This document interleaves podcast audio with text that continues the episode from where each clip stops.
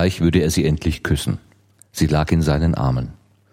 Nicht das erste Mal, aber zum ersten Mal waren sie ungestört.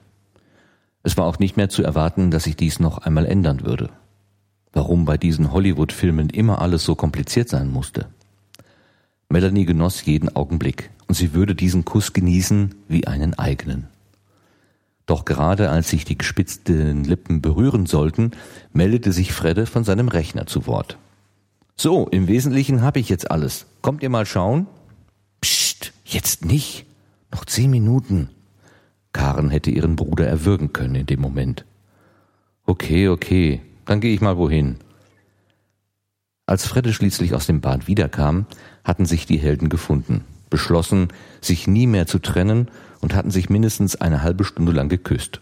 Zumindest war das Charlies lakonischer Kommentar. Den Rippenstoß seiner Schwester nahm er gelassen hin. Fredde klimperte ein wenig auf seiner Tastatur herum. Ich will euch mal einmal kurz zeigen, was ich mir alles angesehen habe.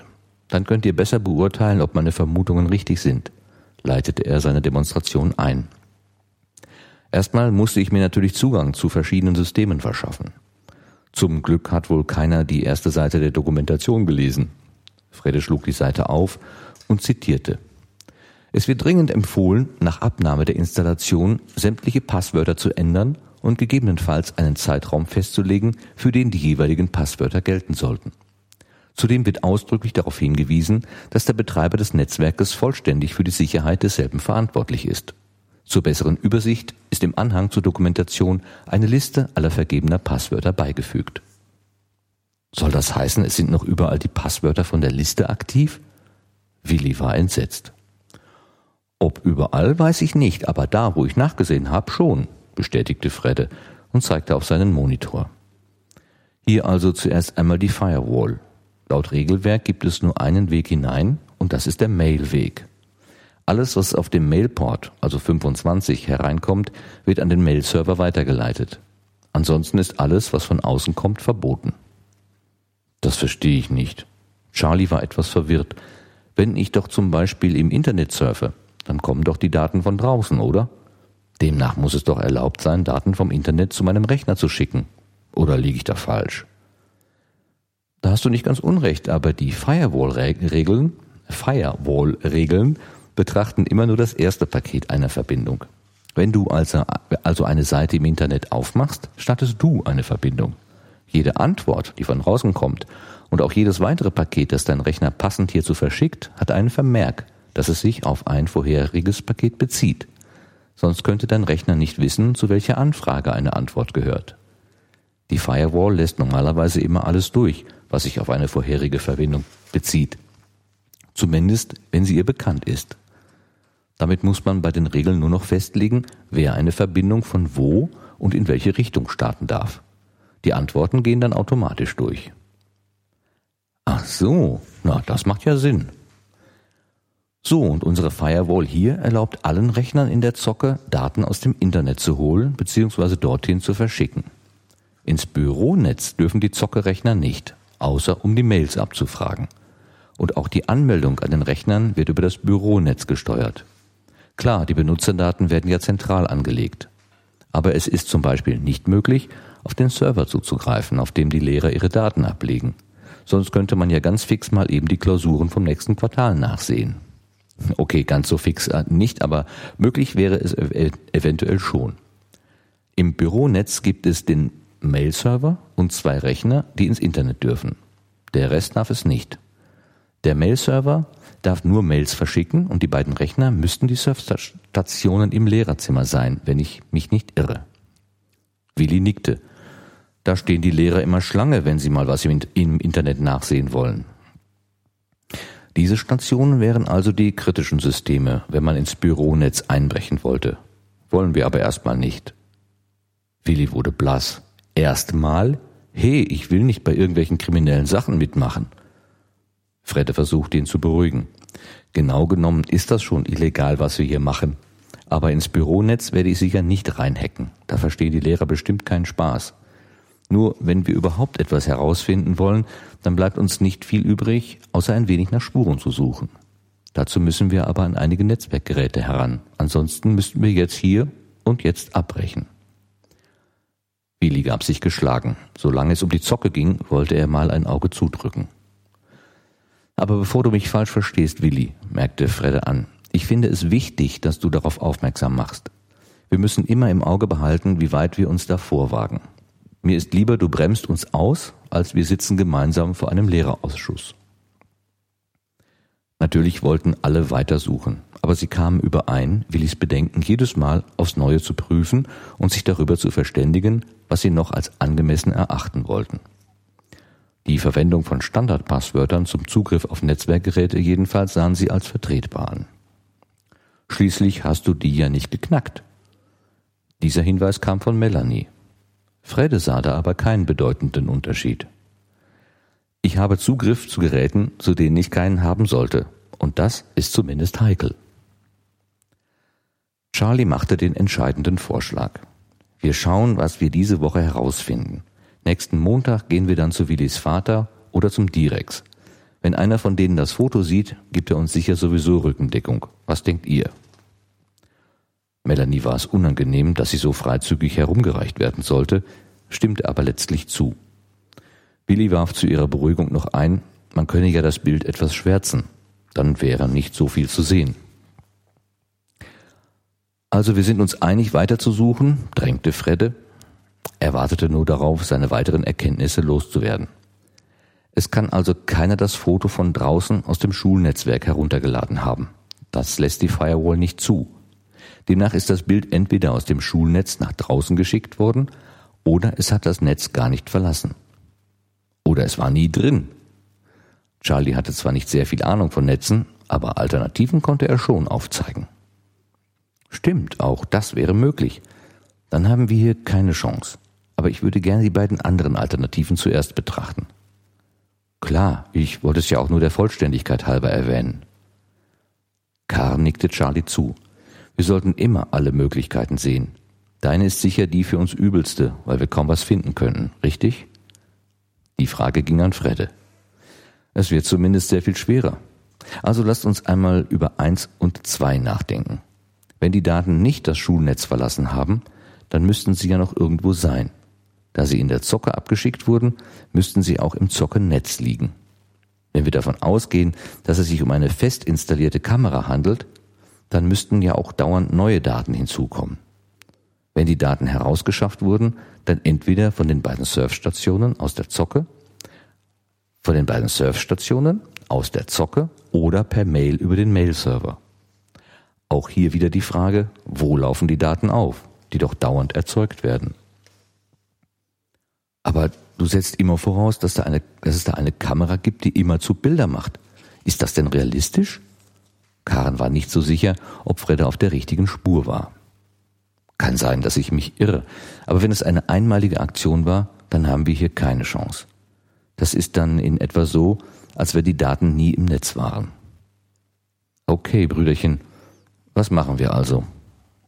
Nun, ich würde sagen, wir schauen uns mal an, was denn so in unserem niedlichen Zockernetz so läuft. Dazu muss ich allerdings den Netzwerkswitch dort benutzen. Fredde warf Willi einen Blick zu. Der nickte ihm resignierend zu. Na, dann mach halt. Die Zocke ist ja eh ein gesetzfreier Raum. Naja, nicht ganz. Aber ich würde sagen, du triffst es ganz gut.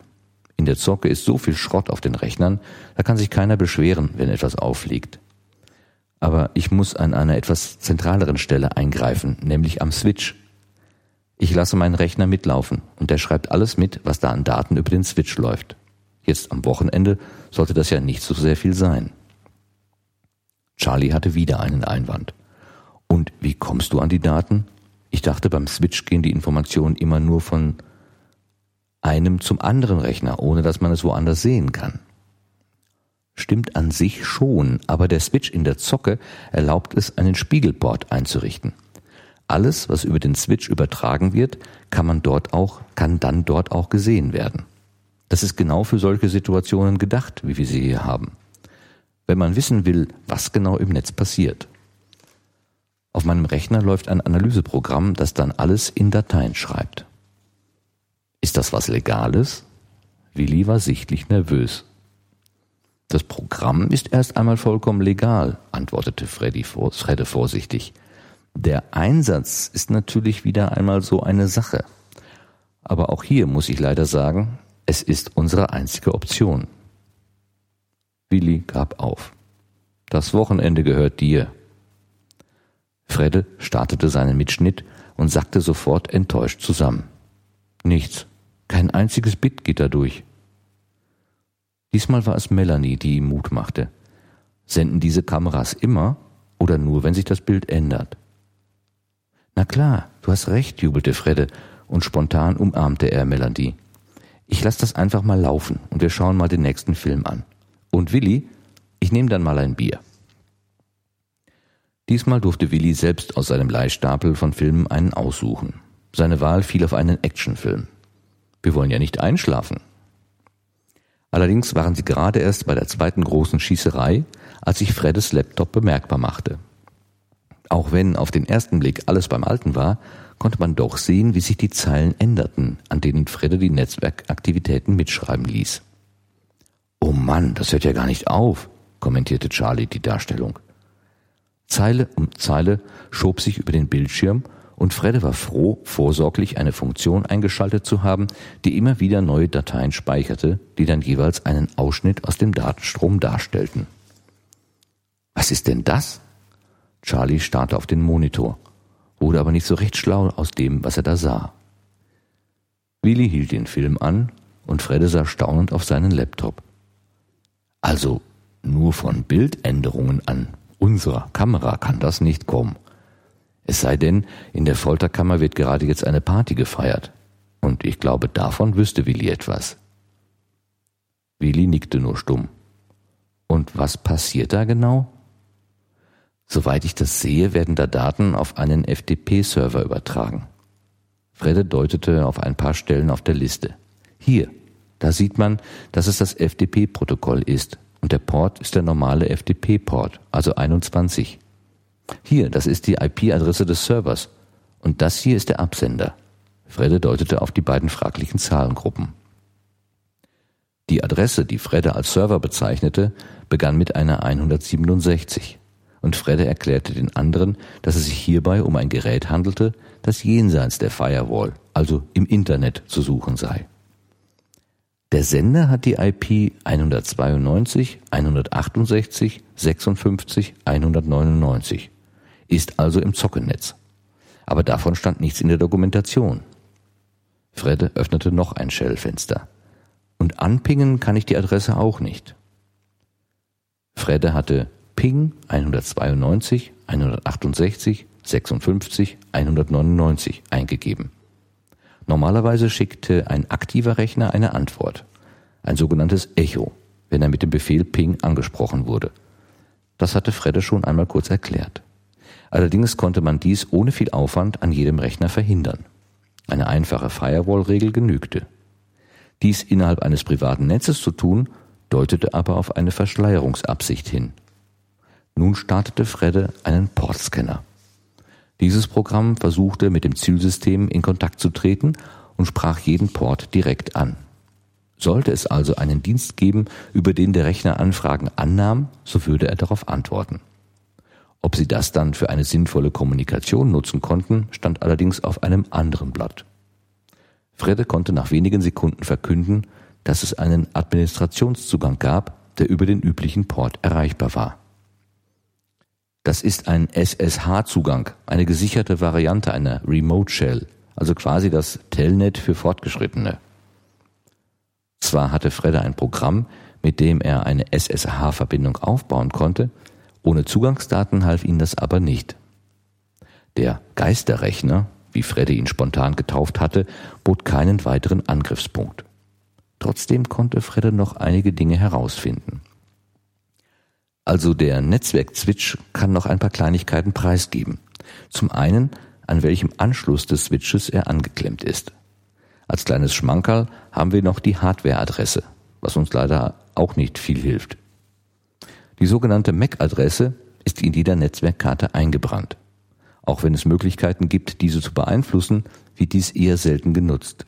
In der Zwischenzeit wurden weiterhin Daten von dem unbekannten Rechner zu dem ebenso unbekannten FTP-Server übertragen. Fredde suchte weiter nach Hinweisen. Mal sehen, ob ich den Verbindungsaufbau finde. Ich kann mir nicht denken, dass dieser FTP-Server ohne Passwort zugreifbar ist. Und wieder einmal war Charlie entsetzt, wie leicht sich Sicherheitsmechanismen aushebeln ließen. FTP ist, wie Telnet und SMTP, ein Klartextprotokoll. Nix mit Sicherheit und so. Also werden Benutzernamen und auch das Passwort genauso übertragen, wie sie eingegeben werden, erklärte Fredde und suchte die entsprechenden Zeilen aus der Datei heraus. So, das hätten wir schon mal. Nun schauen wir einmal, ob dieser Benutzer auch lesen darf. Bitte? Karen sprach aus, was alle dachten. Wer schreiben darf, sollte doch auch lesen dürfen. Zumindest war das, war das die allgemeine Erfahrung. Theoretisch kann man einen FTP-Server auch so einrichten, dass ein Benutzer nur schreiben darf, aber nicht lesen. Ist zwar eher unpraktisch in den meisten Fällen, kann aber durchaus sinnvoll sein. Gleich wissen wir mehr. Auch für FTP setzte Fredde auf ein spezielles Programm, auch wenn der Internetbrowser für FTP-Verbindungen bereits tauglich war. So, da hätten wir also einige Dateien. Eher eine Menge. Puh, staunte Fredde. Ich würde sagen, die Dateinamen stellen das Datum dar, an dem sie erzeugt wurden, ergänzt um ein Kürzel, das Fredde nicht deuten konnte.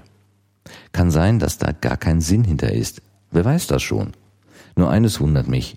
Die Dateien sind einfach zu groß, um von einer einzigen Kamera zu stammen. Zumindest, wenn es sich um einzelne Tage handelt. Das legen die Dateinamen natürlich nahe. Ich würde sagen, wir laden besser nichts runter. Zum einen wissen wir nicht, welche Art die Dateien sind. Ich würde auf Archivdaten tippen, vermutlich durch einzelne Passwörter geschützt. Zum anderen aber sollte ein Download von dem FTP-Server protokolliert werden. Und das macht den Betreiber des Servers sicher misstrauisch. Da wir vom selben Anschluss aus zugreifen wie der Geisterrechner, sollte es nicht auffallen, dass wir uns angemeldet haben aber von hier werden ja an sich nur Daten hochgeladen. Fredde bemerkte die fragenden Blicke der anderen. Im Internet wird immer die Adresse der Firewall gesehen und hinter der versteckt sich nicht nur jeder Rechner in der Zocke, sondern auch unser kleiner Freund hier. Charlie dachte an Freddes NAT-Erklärung einige Tage zuvor. Fredde machte sich aber etwas Sorge. Wir bewegen uns hier so langsam auf extrem dünnem Eis. Ich kann nur hoffen, da steckt kein Profi dahinter. Wenn so einer merkt, dass wir ihm auf die Schliche kommen, was wird er dann tun? Schlagartig wurde es still im Raum. Was soll denn ein Profi von unserer Schule wollen? Oder was meinst du damit? wollte Karen wissen. Aber mal ehrlich, Fredde, würde ein Profi sich so blöde anstellen bei der gefälschten Mail? Charlie brachte wieder etwas Optimismus in die Runde. Da hast du recht, und was der Sinn einer solchen Geschichte ist, kann ich auch nicht sagen. Aber Fredde war wieder oben auf. Was machen wir also? Mein Vorschlag wäre, den Geisterrechner zu suchen und dann mal zu schauen, ob wir den nicht knacken können. Fredde ging von einem Rechner aus, der die Daten über den Tag sammelte und dann in der Nacht zum FTP-Server übertrug. Er vermutete, dass sie von mehr als einer Kamera kamen. Nur, wo die Daten herkommen, kann ich nicht sagen. Zumindest im Zockernetz kann man nichts erkennen. Der Switch hat keinen Eintrag, den ich nicht zuordnen könnte, von unserem Geisterrechner einmal abgesehen. Das ist bislang unser einziger Ansatzpunkt. Von da aus können wir vielleicht mehr sehen. Wie willst du den denn recht, will, wie willst du den denn Rechner finden? Ich meine, der kann doch überall sein, oder sehe ich das falsch? Charlie war etwas niedergeschlagen. Er hatte sich mehr erhofft, ohne wirklich sagen zu können, was es genau war. Aber Fredde beruhigte ihn. Ich denke nicht, dass er weit weg steht. Immerhin muss ein Kabel vom Switch zum Rechner liegen. Unser Unbekannter wird wohl kaum großartig das Haus verkabelt haben. Also müssen wir am Switch anfangen. Er wandte sich an Willi. Wie kommen wir denn da dran? Der Switch müsste doch in dem Technikraum sein, hinter der Zocke, oder? Eine stets verschlossene Tür führte von der Zocke in diese Kammer, die Fredde als Technikraum bezeichnete. Willi gab ihm recht. Ja, soweit ich weiß, steht da ein Schrank mit ein paar Geräten. Ein dicker Kabelstrang geht in die Decke. Zumindest erinnere ich mich soweit daran. Aber wenn ihr da rein wollt, sollte das ja wohl keiner mitbekommen, oder? Wie stellst du dir das vor? Aber Fredde wollte das jetzt nicht überlegen. Wir lassen uns was einfallen. Jetzt ist erstmal Schluss für heute. Wir wollen doch, doch noch den Film zu Ende sehen. Bestimmt hast du noch einen lustigen Film als Betthupferl, oder? Willi hatte. So erlebten sie zunächst einmal das Ende der Welt, um sich dann noch ein wenig zu bespaßen. Wie Melanie es ausdrückte. Sie war auch die erste, die sich in ihren Schlafsack kuschelte. Wie sie wartete auch Willi das Ende des Films nicht ab. Nachdem er Charlie beschrieben hatte, welche Geräte er unbedingt ausschalten musste, machte er sich auf ins Bett. Melanie war noch nicht eingeschlafen und so unterhielten sich die beiden noch ein wenig. Wie kommt ihr beiden eigentlich zu euren Spitznamen? Du weißt, du meinst, weil mich alle als dick bezeichnen? Willi grinste, als er seine Hände auf seinen Bauch legte. Na, schau doch mal. Melanie lachte. Dick ist aber was anderes, finde ich. Oh, vielen Dank für die Blumen, grinste Willi. Aber wie Fredde habe ich den Spitznamen von Kinderbüchern, die wir in Deutsch mal besprochen haben. Ich von so einer Biene und Fredde von einer Hausmaus, die Frederik hieß. Melanie brauchte einen Moment. Ach, wegen des Nachnamens. Genau.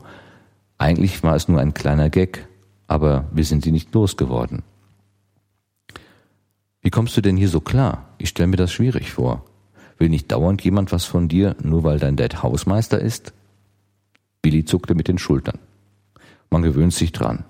Und seit mein Vater einmal mächtig auf den Tisch gehauen hat, hat sich das Thema eh erledigt. Oha, was war denn? Ich habe mal für eine Feier das Schwimmbad aufgemacht. War eine echt lustige Party. Meine Eltern waren unterwegs und da habe ich gedacht, sie merken das nicht. Haben sie aber doch. Ergebnis, ich dürfte eine Woche lang Flure schrubben. Und es gibt eine Menge Flure hier, das kann ich dir sagen. Willi atmete schwer durch. Obwohl es alle mitbekommen hatten, hat sich keiner auch nur angeboten zu helfen. Damit war für mich klar, keine Sonderaktion mehr, die mich reinreißen können. Im Zweifel stehe ich nachher wieder allein mit den Folgen da. Und mein Vater kann ganz schön fies werden. Melanie schluckte. Wenn das morgen Probleme macht, dann brauchen wir nicht in die Folterkammer. Ach was, das geht schon in Ordnung. Ich würde nicht extra die Alarmanlage abschalten, aber es sind ja eh die Spiele, von daher. Du, Willi, ich wünsch dir einen geruhsamen Schlaf, gähnte Melanie. Ihr fielen nun doch so langsam die Augen zu. Schlaf du auch gut. Beide waren in kürzester Zeit eingeschlafen. Karen trat leise ins Zimmer, suchte sich ihren Schlafplatz und warf die Schlafsäcke der beiden Jungs auf den Flur. Ihr schlaft draußen, ist sonst zu eng hier, und das ist in diesem Fall nicht gemütlich. Charlie und Fredde nahmen es gelassen. Willis Wohnzimmer bot genügend Möglichkeiten, sich auszubreiten, und sie wollten ohnehin noch die letzten 20 Minuten des Films sehen, auf die Karen mit dem Kommentar Ist das alles blöde? verzichtete. Charlie sprach Fredde auf die Spiele am nächsten Tag an. Unsere Handballmannschaft ist doch ganz schön erfolgreich, wenn ich das richtig gehört habe. Das kommt darauf an, wo wir spielen. Wenn wir gegen andere Schulmannschaften spielen, ist mit uns immer zu rechnen. Aber morgen spielen wir in einer Liga, in der auch Vereine mitspielen. Und all die guten Spieler bei uns sind halt in den Vereinen und spielen dann da. Zum Beispiel ist morgen der TV unser Gegner. Da spielen Markus und Roland aus deiner Stufe und der Hannes aus meiner mit. Die drei können schon allein ein Spiel gewinnen. Ich sitze sonst fast immer auf der Bank und auch die anderen sind nicht in der normalen Startaufstellung. Ach so, Wieso spielt er dann überhaupt? Naja, der Trainer hat das wohl nicht richtig eingeschätzt, als er uns angemeldet hatte. Aber wir spielen vor allem aus Spaß. Und den haben wir auch so. Gewinnt ihr denn überhaupt mal? Ach, es ist ja nicht die Bundesliga oder so. Gelegentlich gewinnen wir auch mal. Unser Ziel ist es nicht, unser Ziel ist es, nicht letzter zu werden. Und das ist für uns ebenso eine Herausforderung wie für andere, erster zu werden. Charlie grinste. Die Einstellung gefiel ihm.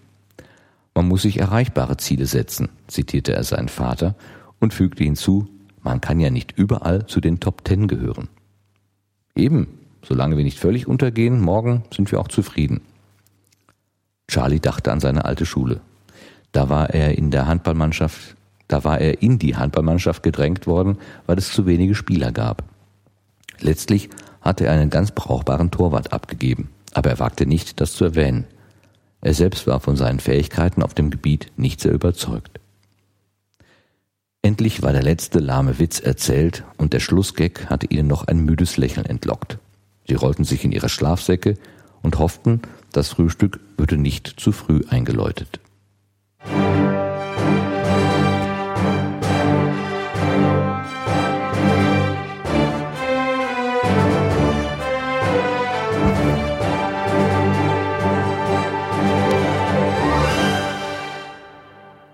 Ja, hallo und willkommen zur achten Ausgabe von Gemalum. Gerrit und Martin lesen und mehr und wir haben wieder ein Stück vorgelesen aus dem Jagd auf den Geisterrechner Buch von Andreas Steinhoff. Ähm, nach längerer Pause, Sommerpause melden wir uns wieder. Ähm, ich hoffe, alle können sich noch an die letzte Folge erinnern. Äh, ansonsten einfach noch mal ein bisschen reinhören. Ja, ähm, Heute ging es technisch gesehen, äh, war hauptsächlich Wiederholung, wenn auch in Anwendung. Vorher war es ja mehr so theoretisch. Der Fredde hat mal alles erklärt. Jetzt wurde dieses Wissen mal angewendet. Da kommen wir bestimmt gleich noch zu. Ich wollte vorher einfach mal auf einen Nebenaspekt, äh, den ich interessant finde, gehen. Und das sind die Spitznamen. Also der Fredde und der dicke Willi, die ihre Spitznamen witzigerweise ja nach äh, aus, aus Kinderbüchern haben und naja, es sind immer so Zufälle, wie man zu Spitznamen kommt.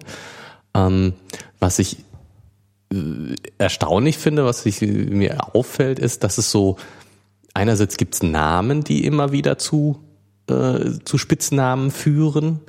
Ähm, und andererseits gibt es sozusagen Personen, die immer Spitznamen haben. Und äh, ich weiß nicht, hast du einen Spitznamen, Martin, in irgendwelchen Kontexten? Ähm, in der Schule wurde ich mal eine Zeit lang Murphy genannt. Warum auch immer. Keine Ahnung. Wahrscheinlich, weil Murphy's Law immer dafür gesorgt hat, dass irgendwas nicht funktionierte. Keine Ahnung. Also hm. da, das vielleicht aus dem Vornamen M, also mit, mit dem Buchstaben M. Ein, oh, das war die begrenzte Fantasie meiner Mitschüler.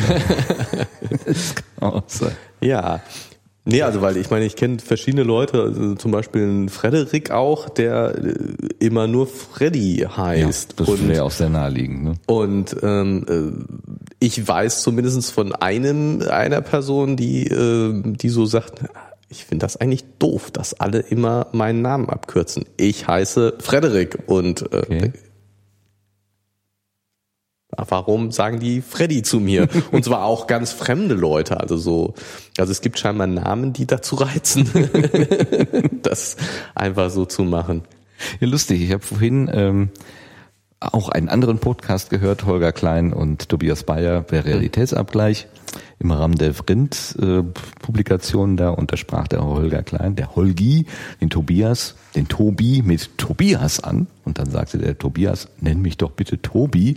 Tobias, da habe ich immer das Gefühl, ich habe was falsch gemacht. ja klar, so rum geht's natürlich auch. Ja, aber das ist so, ähm, ist schon so eine Sache, dass, dass Spitznamen sich so, so ganz schnell durchsetzen und ich weiß auch nicht, dass sprachfaul, ne? Also Alexandra sagt man dann Alex oder so. Ja, ja, genau. Alexander, Alexander und und Alex, das ist auch so ein Punkt. Aber also schon, ähm, ja, ich finde, da es gibt da schon so Namen, die äh, die so zum Abkürzen reizen und wo ich mich dann immer frage, ob den den Leuten das so recht ist. Also nicht immer, nicht, nicht immer, immer, ne? Genau. Das, das muss man glaube ich genau reinhören. Ja. Ähm, es gibt auch so Abkürzungen, also im, im Amerikanischen gibt es ja mit den Robert, der wird dann aber als Bobby, ne? Bobby oder, oder Bill. Das weiß ich auch nicht mehr. Also der Bill ist eher William, ne? Ach so, okay. Aber wie kommt man von William auf Bill? Ne? Ja, ne? Ist, also das ist so, manchmal so. sind so Wege auch so weit, dass man dann, ja, das ist schon was Eigenes. Hattest stimmt. du denn einen Spitznamen? Nee, nicht wirklich. Das hat sich nie so richtig durchgesetzt. Also ähm, es haben mal Leute versucht, äh, Funny. Äh, Funny? Funny, ja. Zu dir? Ja. Und Gary oder Jerry, äh, naja, ja. das. Aber also äh, das war alles nicht so Irgendjemand ist mal auf die Idee gekommen, dann war es aber nach zwei Monaten wieder weg. Also das hat sich eben nicht durchgesetzt. The Brain wäre doch gut gewesen. Ja, super. ich war nicht immer so.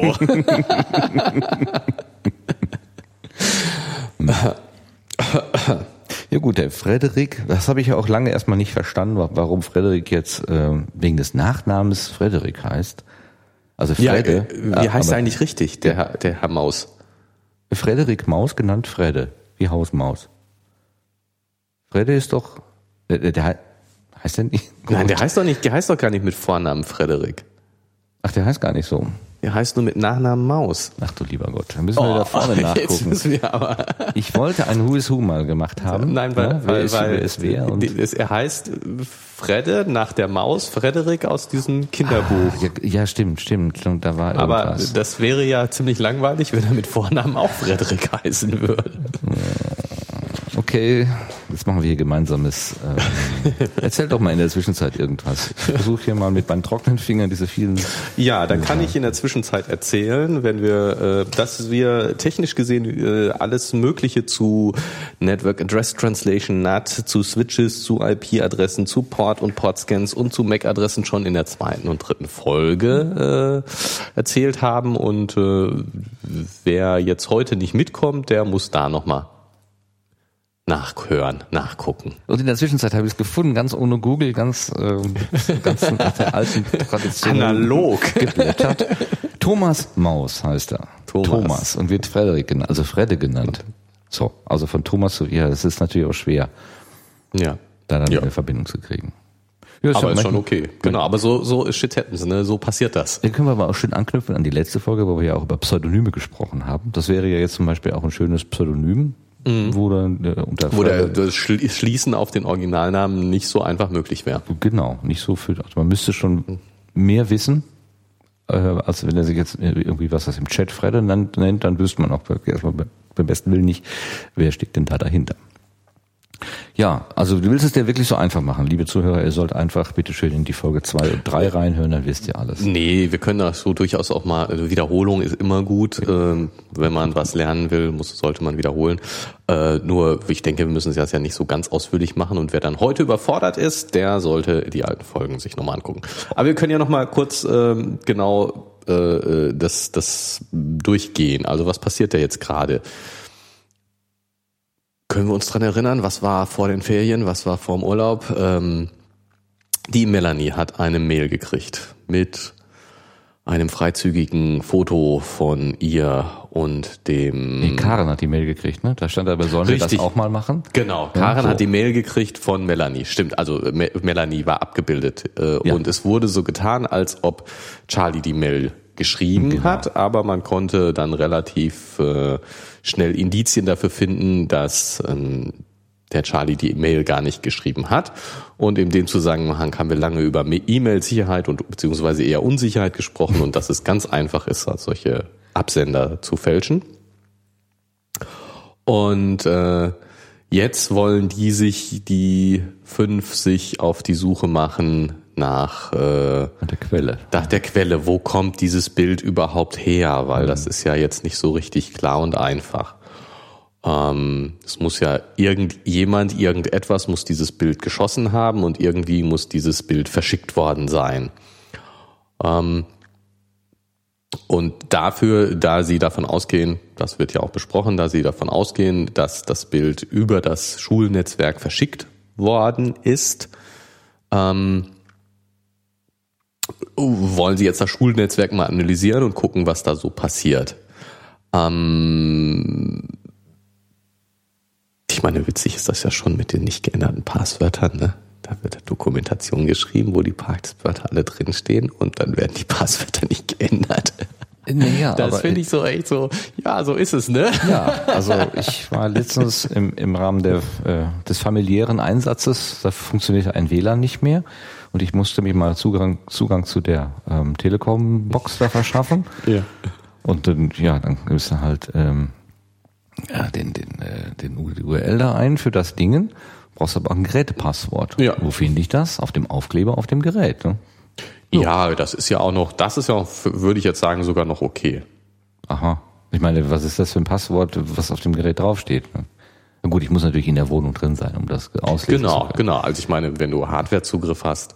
Aber früher, früher war das so, dass alle Geräte einer Serie dasselbe Passwort hatten. Gut, das geht Und natürlich dann nicht. nicht geändert hat, der war natürlich, äh, Genau, aber das ist heutzutage eigentlich nicht mehr Ja. so. Da haben die alle ein eigenes Passwort und die werden unterschiedlich draufgeklebt. Und insofern Also jetzt, klar, sicherer wäre es, wenn man sich ein eigenes Passwort ausdenkt oder irgendwie generiert. Wir können ja mal über Passwortsicherheit auch sprechen. Aber das äh, äh, dann da drauf zu kleben, halte ich für eine durchaus vernünftige Möglichkeit, weil dieses so ein Passwort braucht man alle Jubeljahre mal und dann findet man es garantiert nicht wieder. Und eins, wo man sich dran erinnern kann, ist wirklich nicht so geschickt. Ja, Passwortverwaltung ist, glaube ich, äh, das komplizierteste oder das einfachste. Ich weiß nicht. Äh. Ja, also ich finde es auch, ich bin immer hin und her gerissen zwischen äh, sicheren Passwörtern und äh, einfach zu merkenden Passwörtern und ähm, ja, es ich muss zugeben, was mich da am meisten nervt, was ich ganz schlimm finde, die, die unterschiedlichen und finde ich häufig zu strengen Passwort-Policies, die es ah an unterschiedlichen Stellen gibt. Jetzt müssen wir sagen, was eine Passwort Policy ist. Ja, erklär mal. Ähm, wenn ich irgendwo ein Passwort angeben muss, was weiß ich, ich melde mich bei Amazon an, bei einem Internetshop oder bei irgendetwas, dann gebe ich mir, muss ich mir ein Passwort ausdenken, ein Passwort geben und äh, verschiedene solche Stellen, wo man Passwörter angeben will, sagen, dieses Passwort muss Zahlen enthalten, muss Sonderzeichen enthalten, muss Groß- und Kleinschreibung enthalten und solche Dinge mehr, muss mindestens so lang genau. sein. Das ist sozusagen schon mal die erste Voraussetzung meistens. Und ähm, jetzt würde ich ja, also ich meine, wie, wie kommt man jetzt zu einem zu vernünftigen Passwort oder zu einem vernünftigen Passwort? Also, es wird ja gefordert, und das macht ja auch Sinn, und soll ein nicht ganz einfaches Passwort nehmen. Also nur xxxxxxx ist ein schlechtes Passwort, weil zu einfach. Ich finde ja die Kombination 1234, das ist kompliziert genug. 12, 34, 1, 1 2, 3, 3 4. Ja, ja, genau. Also das ist auch zu einfach und auch den einfachen, den eigenen Namen zu wiederholen ist zu einfach. Hm, rückwärts? Rückwärts, ja, kommen auch noch zu viele Leute drauf. Ähm, Ach, ich nehme den Namen meines Hundes. Und das ist schon mal viel besser, weil ähm, entweder muss man, äh, wenn dein, dein Hund einen völlig geläufigen Namen hat, wie äh, Wow Wow, nee, keine Ahnung, was sind denn Hundenamen, dann ist es nicht so gut, aber wenn er jetzt nur mal ein bisschen ausgefalleneren Namen hat, dann ist das schon gar nicht so verkehrt, weil dann musste ich jemand persönlich kennen, um da drauf zu kommen. Andererseits sind sozusagen einfach nur Vornamen oder Namen äh, so viele gibt's davon auch nicht und wer da so ein bisschen rumprobiert, kommt auch da drauf. Also jetzt der Vorname der Ehefrau, äh, Vorname von irgendjemanden ist schon alleine nicht so toll, weil äh, die geläufigen Namen, die probiert dann der Angreifer einfach mal durch und dann kommt er auch drauf. Mhm. Also muss man das noch ein bisschen ergänzen und irgendwas machen. Also auch der äh, einfach der Vorname und 01 hinten dran gehängt ist dann vielleicht noch ein bisschen zu einfach.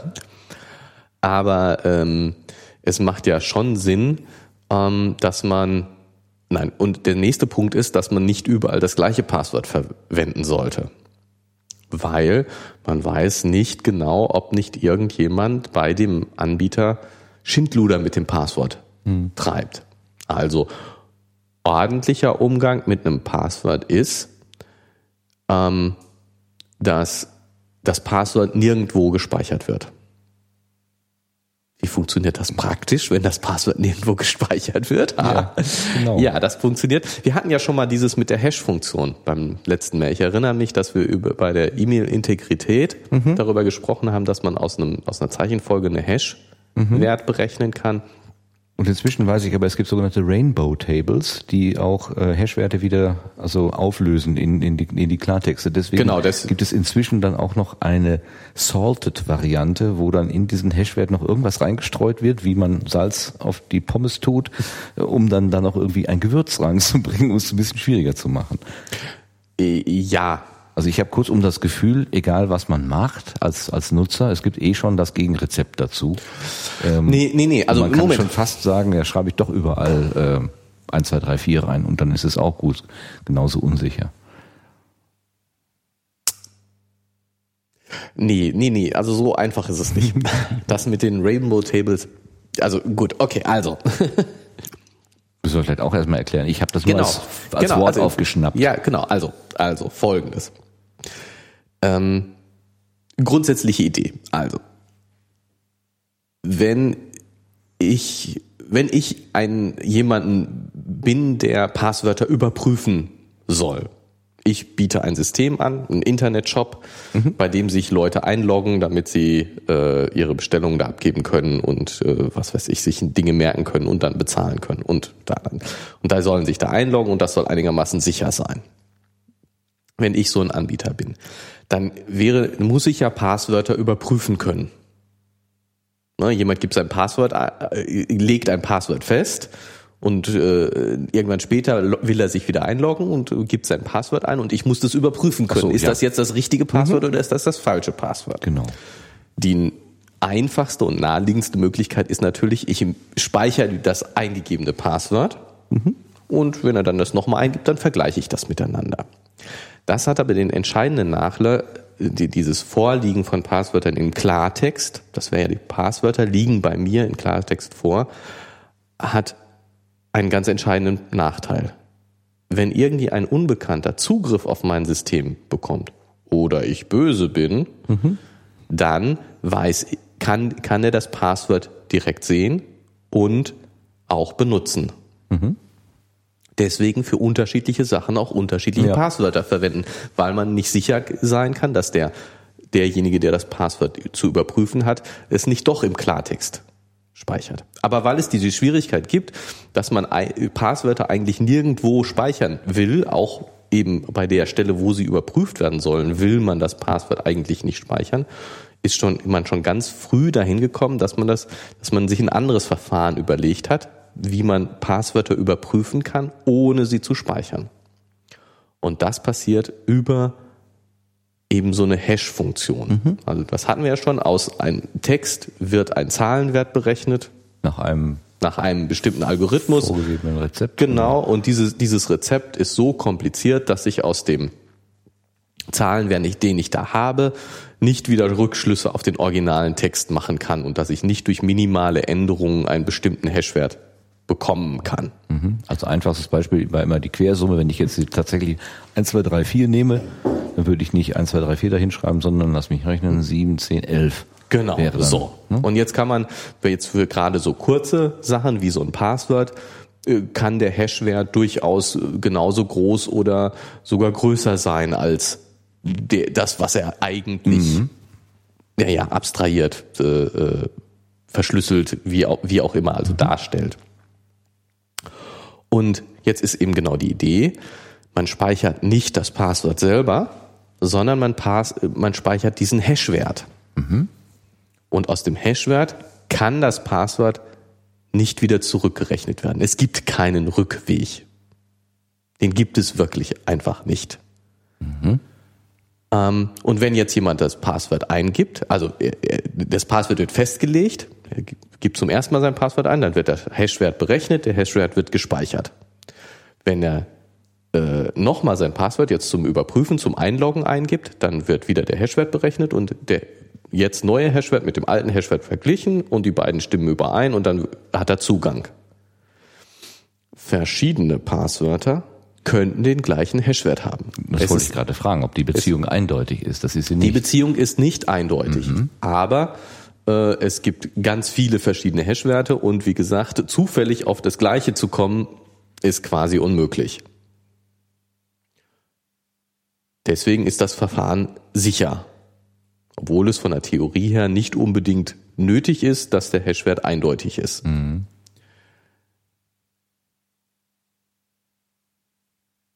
Damit ist man jahrelang gut gefahren und das hat prima funktioniert. Mhm. Bis, ähm, bis und man hat der, der, der, das Verfahren, äh, um diesen Hashwert zu berechnen, hatte, man hat sich da auf ein standardisiertes MD5-Hash-Verfahren geeinigt oder wurde, wird immer angewendet, was besonders sicher gut ist, gut funktioniert hat. Das Problem ist, dass äh, wenn ich genügend große Datenmengen schnell durchsuchen kann, dann kann ich mir eine Rainbow Table erstellen, in der ich mal alle möglichen Passwörter, die mir so einfallen, gängigen Passwörter eintrage mit den zugehörigen Hashwerten die da raus können. Die kann ich ja ausrechnen. Dieser Algorithmus der MD5-Hash ist bekannt, ist klar, jeder kann ihn anwenden. Und dann kann ich natürlich, wenn jemand, äh, wenn ich des, den, den MD5-Hash-Wert von einem Passwort kenne, kann ich in dieser Rainbow Table nachgucken und so, welches Passwort führt denn dazu und kann eben dann doch das rückwärts machen. Nicht, indem ich wirklich ein rückwärts berechne, Ja, ja, sondern eher mit Brute Force, indem ich alle möglichen Hashwerte kenne. Brute Force, rohe Gewalt. Rohe Gewalt, ich kenne alle möglichen Hashwert und ich äh, sage dann, zu diesem Hashwert ist wahrscheinlich das Passwort das und das gewesen. Ein funktionierendes Passwort zu diesem Hashwert ist das und das. Also Und- wenn ich mir das immer so vorstelle, es gibt ja diese Wörterbuchattacken, sagen wir mal, Genau. wo, wo man einfach ein Wörterbuch mit 100.000 Begriffen hernimmt und die alle mal ausprobiert. Ist das jetzt das entsprechende Passwort? Da könnte man ja diese 100.000 äh, Begriffe nehmen, die alle nach dem Rezept MD5 oder Mhm. vergleichbare äh, Rezepte, Algorithmen einfach mal in Hashwerte umwandeln. Und wenn ich dann irgendwo einen Hashwert finde, dann gucke ich, gibt es jetzt in meinen 100.000 Hashwerten vielleicht einen, der dem entspricht? Und dann habe ich dann das zugehörige Wort Genau. aufgelöst. Ne? Ja. Und Deswegen deswegen, Tabelle. Deswegen im Grunde einfach, ich brauche eine große Tabelle. Tabelle, genau. Ich kann mir nicht irgendwie eine, eine Formel merken und sagen, äh, ne, drei im Sinn, vier hin und so weiter, dann kommt schon das Richtige raus. Sondern ich muss es einfach tatsächlich nur haben. genau.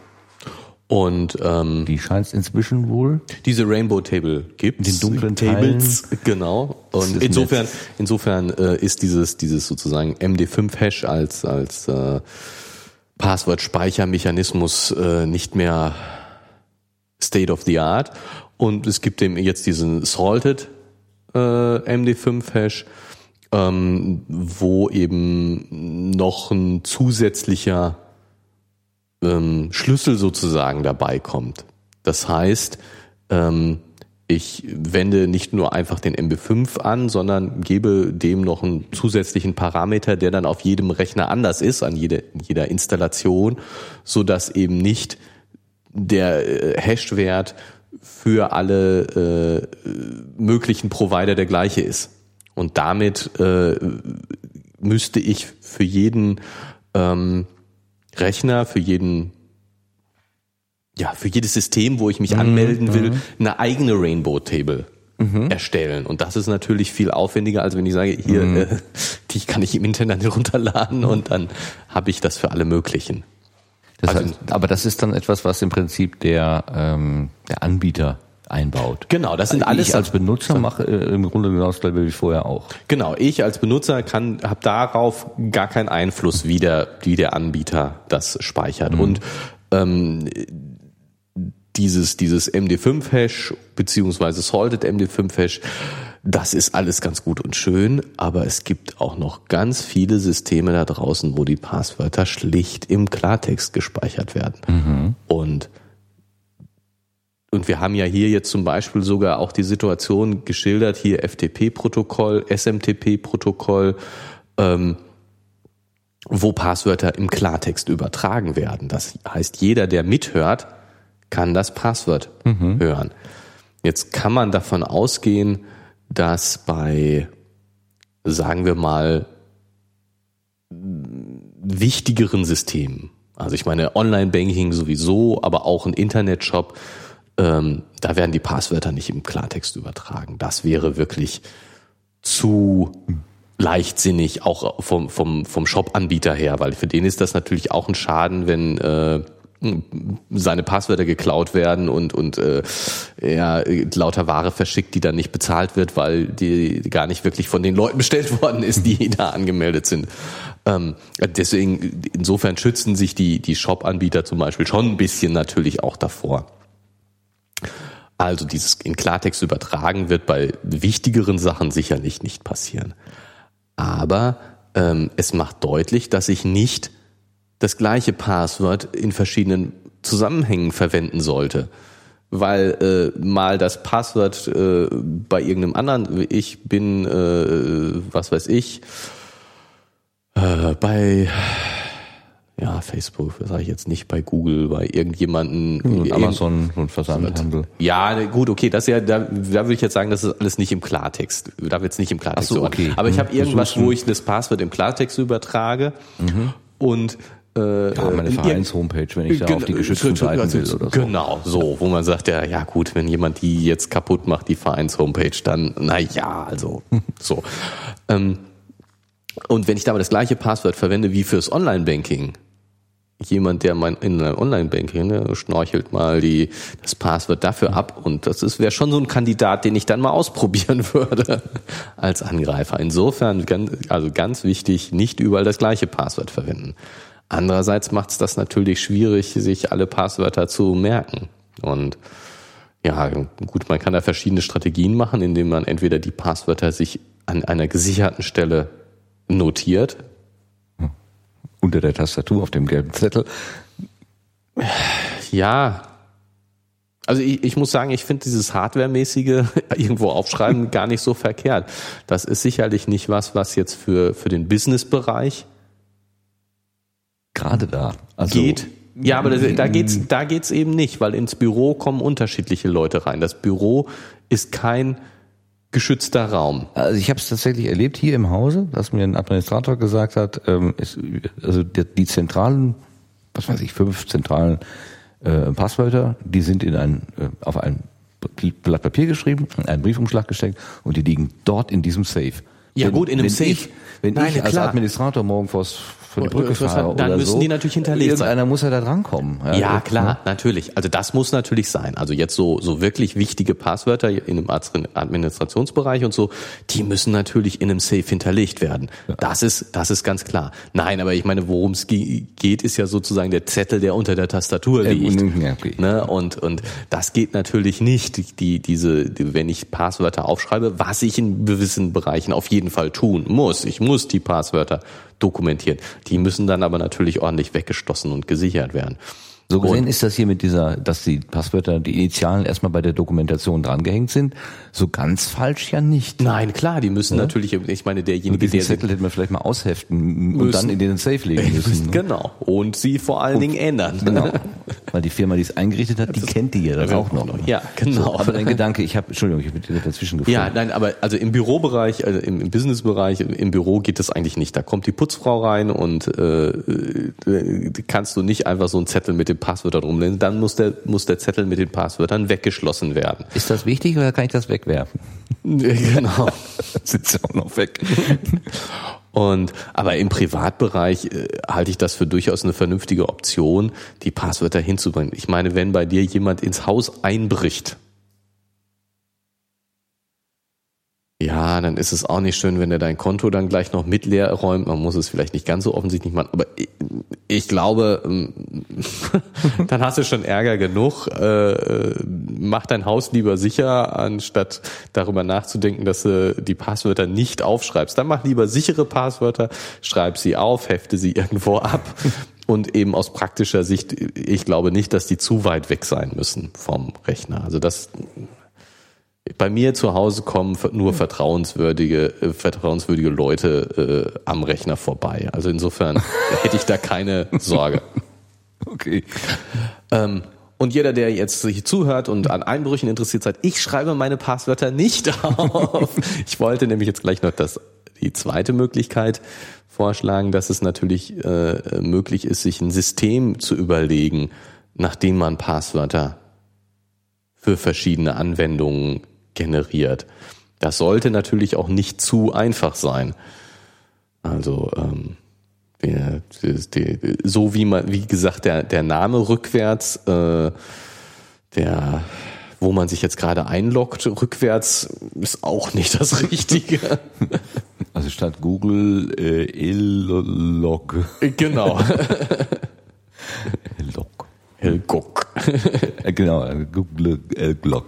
Ne, also das, das ist ja. vielleicht auch noch ein bisschen zu einfach. Aber so kann man sich ja schon was überlegen.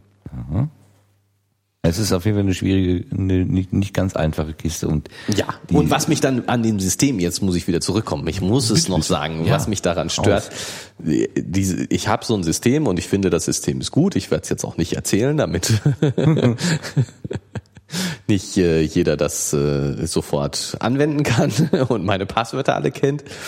Ähm, aber das System scheitert immer daran, dass äh, äh, unterschiedliche Anbieter unterschiedliche Policies haben Ja. und äh, dann Dann geht's nicht auf. dann geht's nicht auf, dann äh, muss ich eben doch äh, an anderen Stellen noch ein Sonderzeichen einfügen. ähm, und so, und das ist natürlich, dann weiß ich eben doch wieder die Passwörter nicht mehr, weil ich sie nicht so einfach rekonstruieren kann aus äh, dem, was so an Umgebung da ist. Ja, das ist dann das, also mit Passwörtern, das ist wirklich so ein Problem. Da gibt's ja dann auch so ähm, äh, USB-Sticks, wo dann da irgend so äh, Das, das wäre jetzt das, das, das Speichern von Passwörtern in einer gesicherten Umgebung. ja. Ich meine, das macht natürlich schon Sinn, also gerade wenn man äh, größere Anzahl von Passwörtern in, kritischen Umgebungen anwendet, dann, dann ist das sicherlich das Gegebene, dass man äh, die irgendwo elektronisch speichert und das natürlich dann mit einem wirklich sicheren Passwort schützt. Und es gibt ja diese Krypto-USB-Sticks. Ich glaube, das ist schon relativ sicher. Wobei, da habe ich jetzt auch schon wieder schlechte Dinge gehört. Also ähm, je nachdem, wie die jetzt da im System auch manipuliert werden, also dass man, was haben die gemacht? Die haben ihn eingesteckt, dann haben das, das System neu gebootet oder so. Und dann ist, dann konnte ein anderer Benutzer ran, aber die Verbindung zum Kryptostick blieb dann erhalten. Also wenn man kreativ mit dem System umgeht, kann man solche Kryptosticks auch irgendwie ein bisschen an der Nase herumführen. Also auch das ist jetzt keine Ja. absolute Sicherheit. Ich glaube, davon Nein. müssen wir uns komplett verabschieden. Nein, absolute Gedanken. Sicherheit gibt's sowieso nicht. Gibt's das ist einfach nicht, Das ne? ist das ist klar. Aber also ähm, es gibt sicherlich auch bei den Kryptosticks äh, äh, Qualitätsunterschiede. Also ich kenne mich da jetzt nicht so besonders gut aus, aber äh, einem so, so einem Stick für 3,50 Euro würde ich jetzt schon mal nicht vertrauen, ehrlich gesagt. Er kann auch gut sein, aber mh, und auch einer für 100 Euro muss nicht gut sein, aber irgendwo, äh, glaube ich, sollte man, wenn, wenn einen das interessiert, sollte man sich mal darüber informieren. Ja, ja. Was, was, da gibt es bestimmt Qualitätsunterschiede. Und ähm, dann ist es ganz bestimmt auch so, dass man, egal wie, wie sicher der Stick an sich ist, natürlich trotzdem nicht leichtfertig damit umgehen soll. Also wie du, wenn du jetzt so sagst, der, der Rechner konnte neu gebootet werden und dann äh, war der Kryptostick noch irgendwie geöffnet. Ja, Irgend so ein, ja, ne, ja. So, so sowas in der Richtung. Ja, ich sollte den Stick auch wieder abziehen, wenn ich ihn nicht benutze. ne? So, könnte man ja auch mal dran denken. ja. nur so sicherheitsmäßig, also am sichersten sind die Computer, die nicht am Internet hängen. Also und wenn ich irgendwas was äh, äh, kritisches habe, dann äh, sollte ich das möglichst kurze Zeit nur äh, Angriffen aussetzen. Aber Rechner, die nicht am Internet hängen, sind doch völlig veraltet. Die haben doch dann, die kriegen doch keine regelmäßigen Updates. Und die Updates kriege ich ja, damit Sicherheit entsteht. Ja, aber wenn das der Rechner nicht am Internet hängt, dann ist das egal. Dann darf ich ihn aber auch nie ans Internet hängen. Dann darf ich ihn natürlich auch nie ans Internet hängen. Also wenn ich heute noch ein, ein System von vor drei Jahren, im Zustand von vor drei Jahren, ohne die, die entsprechenden äh, Patches oder wie, wie, wie nennt man das, Sicherheitsupdates Ja. äh, in, ins Netz hängen, dann ist der ja sozusagen ungeschützt. Also was man vor drei Jahren noch an, an, als Standard gedacht hat, das reicht, das ist wahrscheinlich heute schon längst überholt. ja gut, ich meine, das, Wie du das, schon mit das, dem MD5 zum Beispiel gerade Genau, schön ja gut, ich meine, das ist schon etwas länger her. Aber ähm, ja, das hat weniger mit ähm, das hat weniger mit mit äh, äh, sozusagen technischer Entwicklung zu tun, also mit dem MD5, klar, das hat was mit Rechnergeschwindigkeit und mit mit Datenspeichergröße und so zu tun. Aber die meisten Sachen, die diese Sicherheitspatches, diese Sicherheitsupdates kriegen, sind ja einfach Dinge, die bekannt werden. Ähm, diese Lücke hat vorher auch schon existiert.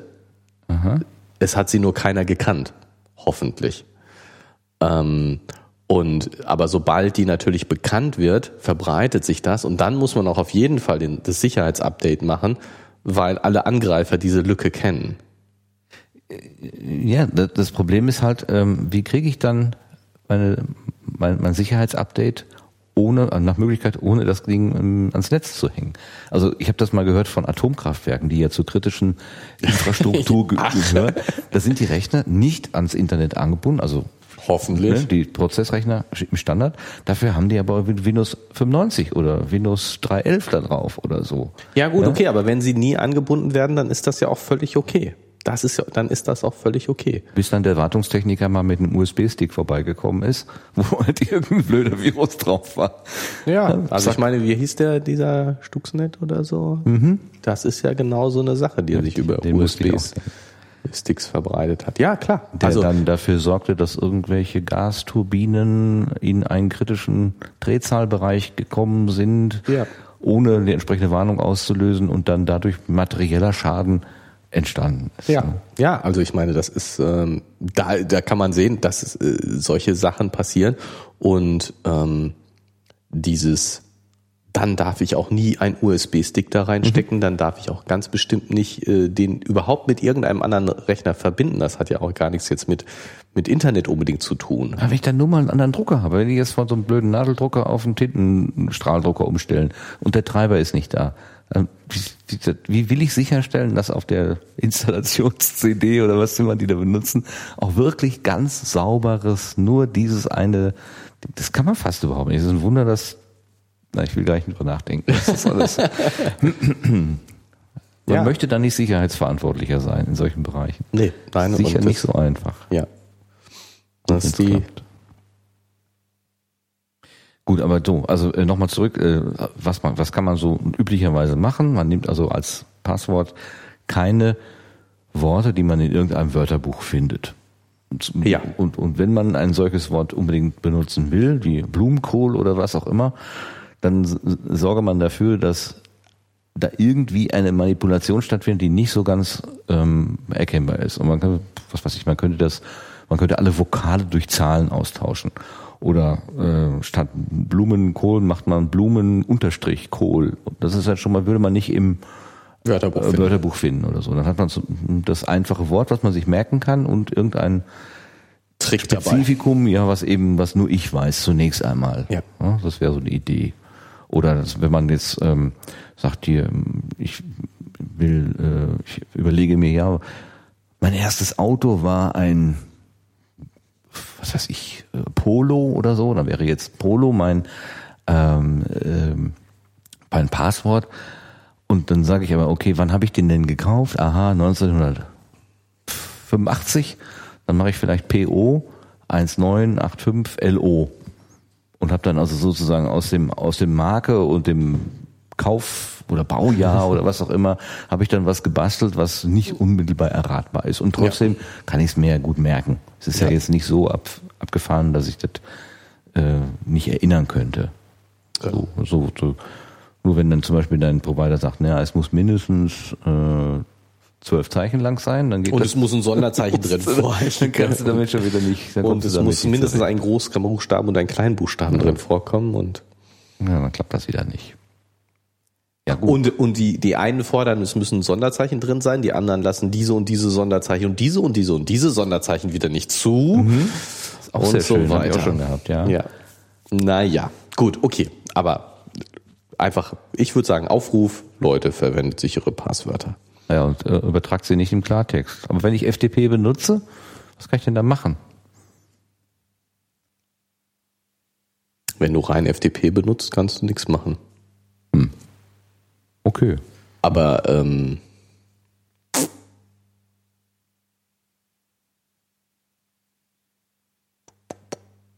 ich meine, The brain is working. äh, ähm, ich muss zugeben, ich bin mir nicht klar, ob des Mechanismus Aha. Aber ähm, er nennt ja da auch SMTP als unsicheres Protokoll, weil die Passwörter im Klartext übertragen werden. Das hatten wir ja auch schon. Simple Mail Transfer. Wir haben gesagt, das ist so simpel, Genau, dass aber es nicht sicher ist. äh, nichtsdestotrotz ähm, mm, melde ich mich bei meinem SMTP-Server, den ich normalerweise benutze, Mit verschlüsseltem Passwort an. Jetzt muss ich, muss ich mir, ich hab's. Also, äh, und ich war bei dem FTP-Server, mit dem ich in der Regel zu tun habe, auch. Das heißt, da wird noch ein Protokoll, das die Authentifizierung macht, draufgesetzt mhm. sein. Das heißt, die, die Kommunikation, also das Verschicken der Mail passiert über SMTP, aber meine Authentifizierung, dass ich mich überhaupt mit dem Server verbinden kann, mhm. geschieht offensichtlich über ein Protokoll, was dem noch vorgeschaltet wird und auf einer höheren Stufe steht. Also insofern äh, würde ich jetzt ein bisschen Entwarnung geben, nicht alles, was mit FTP läuft und nicht alles, was mit SMTP läuft, ist so, dass die Passwörter äh, im Klartext unbedingt verschickt werden müssen. Auch wenn ich mir, wenn ich zugeben muss, dass ich mir über den Mechanismus, der jetzt dahinter äh, steckt, nicht so ganz im Klaren bin. Aber so, es, es also, funktioniert. Ja, an der Stelle geben wir jetzt mal keine klaren Handlungsanweisungen, sondern wir sagen einfach nur Augen auf und Vorsicht. Genau, also ich meine, und was man, was man eben schon, ähm, es gibt schon häufiger mal so, ähm, wenn ich zum Beispiel, ähm, ich glaube bei Amazon ist das, bei Amazon ist das, ähm, wenn ich mich da einlogge, ähm, gibt's diesen Knopf weiter über Sicherheitsserver oder so. Mhm. Und ich kann die Verschlüsselung auch ausschalten. Ich könnte auch äh, mich mit Klartext anmelden. Und ähm, also ich würde mal sagen, das sollte man nicht tun. ja, man sollte die, die Verschlüsselung, die, die, die verschlüsselte Übertragung von äh, Login und Passwort nicht ausschalten. Es gibt an verschiedenen Stellen, wo das mal angeboten wird und das, das ist so ein bisschen auch noch aus der Zeit, als das noch nicht so einfach funktioniert hat. Aha. Also das, jo, kommen wir wieder zurück auf FTP. Äh, früher FTP wurden die Passwörter im Klartext übertragen. Dann hat man sich eben einen Zusatzmechanismus überlegt, dass man das auch anders machen kann. Aber das hat natürlich nicht bei allen Leuten sofort funktioniert. Und dann gab es immer noch den, den Fallback, die, die, ah, wenn das mit verschlüsselt nicht über äh, dann, funktioniert, dann kannst es, geht's auch mit Klartext. Aha. Ich habe seit Jahren nicht mehr erlebt, dass das nicht verschlüsselt funktioniert hat. Äh, also dass ja, dass das Verschlüsselte nicht funktioniert hat so. Äh, und ich würde das äh, auch sagen, sollte man von abraten, weil ich meine, wenn es mit Verschlüsselung nicht funktioniert, dann ist die Wahrscheinlichkeit groß, dass das Problem ein anderes ist und nicht es nicht daran liegt, dass es verschlüsselt ist oder nicht, sondern das hat dann hat es auch keinen Zweck, es nicht verschlüsselt zu probieren. Also kann man es auch gleich lassen, weil die dann die Klartextübertragung ist schon so eine Sache. Also ich, ich muss bei diesem Amazon-Knopf äh, weiter über Sicherheitsserver jedes Mal so ein bisschen stutzen. Ich denke immer, ja klar, was denn sonst? ja, genau so. Das ist so ein bisschen. Sie, Sie auf den Sicherheitsserver? Ja, äh, Bitte. gerne. Ich hätte gern Geländer an der Brücke. Ja. Ich ja, möchte nicht genau. gleich beim nächsten Schritt runterfallen. Also. ja, nee, nee, ist schon ein bisschen komisch. Ne? Natürlich, klar. Aber ich habe gerade habe ich gesagt, wir wollen keine Handlungsanweisung geben und bin gerade erschreckt über das Wort Anweisung. Hier werden natürlich überhaupt keine Anweisungen erteilt, sondern nur Empfehlungen ausgesprochen, wenn überhaupt. Ihr müsst das und das tun. Nix, hier wird nichts, hier wird nichts angewiesen. Ähm, ich habe mich ein bisschen vorbereitet auf diese oh. heutige Folge. Ja. Oh äh, weil ich bin ja, ich Lass kann ja was voraus. also das, wir haben ja letztens so einen schönen, was heißt letztens, das ist ja auch schon lange her, war ja im Sommer so einen tollen Workshop gehabt, wo wir gesagt haben, ja, es gibt also Menschen, die können übers Hören lernen. Aber manche Sachen muss man auch sehen und das habe ich mir eine Zeichnung gemacht von diesem, mm. von diesem tollen Netzwerk. Das haben jetzt unsere Hörer natürlich nicht, nicht vor, vor Augen. Augen. Deswegen müssen wir versuchen, das nochmal so ein bisschen in Worte zu kleiden. Ähm, das, was du gerade gesagt hast, wir haben vorher in Episoden 2 und 3 über Netzwerkstrukturen und so weiter theoretisch gesprochen. Jetzt sehen wir das ja mal praktisch. Und ähm, diese, äh, diese, diese Netzwerktopologie, wie heißt das Ding jetzt? Topologie. Ja, Topologie ist ja aber ich sag mal ein deutsches Wort dafür. Äh, ähm, das Gelände, die Anordnung der Komponenten, ja, für die Also ich meine, ich würde jetzt von Netzwerkstruktur sprechen, aber das ist nicht gerade die Übersetzung von Topologie. Dann sagen wir mal Struktur. Also das Zusammenspiel der Rechner, der Zwischengeräte, der, der Router, des Internets und so weiter, ähm, habe ich mal versucht, mir hier so eine simple Zeichnung mal klar zu machen, weil wir ja gehört haben, ähm, der Willi hat eine eigene Wohnung, die hat einen Internetanschluss, der irgendwie über die Zocke läuft. Der ist aber ein eigenes Netzwerkbereich und hat nichts mit dem Büronetzwerk zu tun. Also dass Mhm. die, die da ihre Noten jetzt nicht frisieren könnten. Ähm, und aber scheinbar läuft ja beides oder beide über den gemeinsamen Router Der ins Internet ins geht. Internet geht. Genau. Deswegen habe ich hier, also ich habe hier so eine Wolke gemalt, das ist das Internet. Dann habe ich von da aus einen Strich zu einem Kästchen, das, das nennt sich Router. Und von diesem Router gehen jetzt mal zwei ähm, äh, Arme äh, ab. Einmal in das, äh, das Zockennetz? Zockernetzwerk und einmal in das Büronetzwerk. Ja. Und das Zockernetzwerk, da haben wir ja ganz am Anfang mal gehört, da stehen 15 einzelne PCs und die sind dann wohl über einen Switch miteinander verbunden. Und mit dem Router verbunden, genau, über das sieht man Switch ja auch. mit dem Router verbunden und da hängt dann auch Willis Wohnung irgendwie mit dran, an diesem An dem, Switch. an dem Switch hinten dran. Deswegen genau. kann Fredde auch ähm, über den Switch, also diese, dieses äh, Spiegel-Dingsbums da, was er da macht, äh, er, er kann ja dann irgendwie auf den Switch zugreifen und gucken, was läuft denn in diesem Netzwerkzweig eigentlich ab. Ja, genau. Also der, der, der Switch hat offensichtlich so einen Wartungszugang. Das ist schon ein Ja, etwas genau. besserer Switch. Und ähm, dann kann er sich, kann er eben äh, sich angucken, was läuft überhaupt an Daten über diesen Switch. Und deswegen kann er sehen, dass zusätzlich zu diesen ähm, bekannten ähm, Rechnern, diese 15 äh, IP-Adressen kennt er ja, da gibt es dann noch irgendeine IP-Adresse, die irgendwie Kontakt aufnimmt zu einem Rechner in äh, diesem FTP-Server im Internet, dessen IP-Adresse er auch kennt, aber also sie- sieht in diesen Protokollen, die er da ausliest und aber dann eben als fremd nicht zu diesem ihm bekannten Netzwerk zugehörig identifiziert, kann er also feststellen zwischen diesem externen Gerät und diesem Gerät, was innerhalb seines Netzes ist, was er aber nicht kennt. Aber Der er sieht- Geisterrechner. Geisterrechner, genau. Diese Nummer 16 in diesem, in diesem Zocke-Areal irgendwie, da passiert irgendwas. Also er kann das mitlesen, weil die den gemeinsamen Verteilerknoten Switch benutzen und er Ja. Zugriff auf diesen Verteilerknoten Knoten, nehmen kann. genau. ne? Und jetzt gibt es ja ähm, die Abstufung Netzwerkkomponente Router, Netzwerkkomponente Switch und dann gibt es dann noch eine Netzwerkkomponente, diese Hub. Genau. Also diese drei. Ähm, und die sind unterschiedlich intelligent, Ja. kann man so sagen. Der Hub ist die einfache Verteilerdose. Alles, was reingeht, geht an alle angeschlossenen Dosen auch wieder raus. Also Genau. äh, volles, volle Datendurchfluss in alle Richtungen. Ja. Ähm, ist an sich ganz günstig, aber bei großen Netzwerken äh, schickt es dann eben auch Daten in, in Bereiche, die, die das gar nicht gebrauchen können, die Daten. Also Genau. Also da ist verursacht das, sehr viel also erstens gibt es das Sicherheits, äh, die Sicherheitsbedenken oder die, das Sicherheits, äh, dass, dass ich eben die Netze überhaupt nicht trenne, dass jeder alles mithören kann.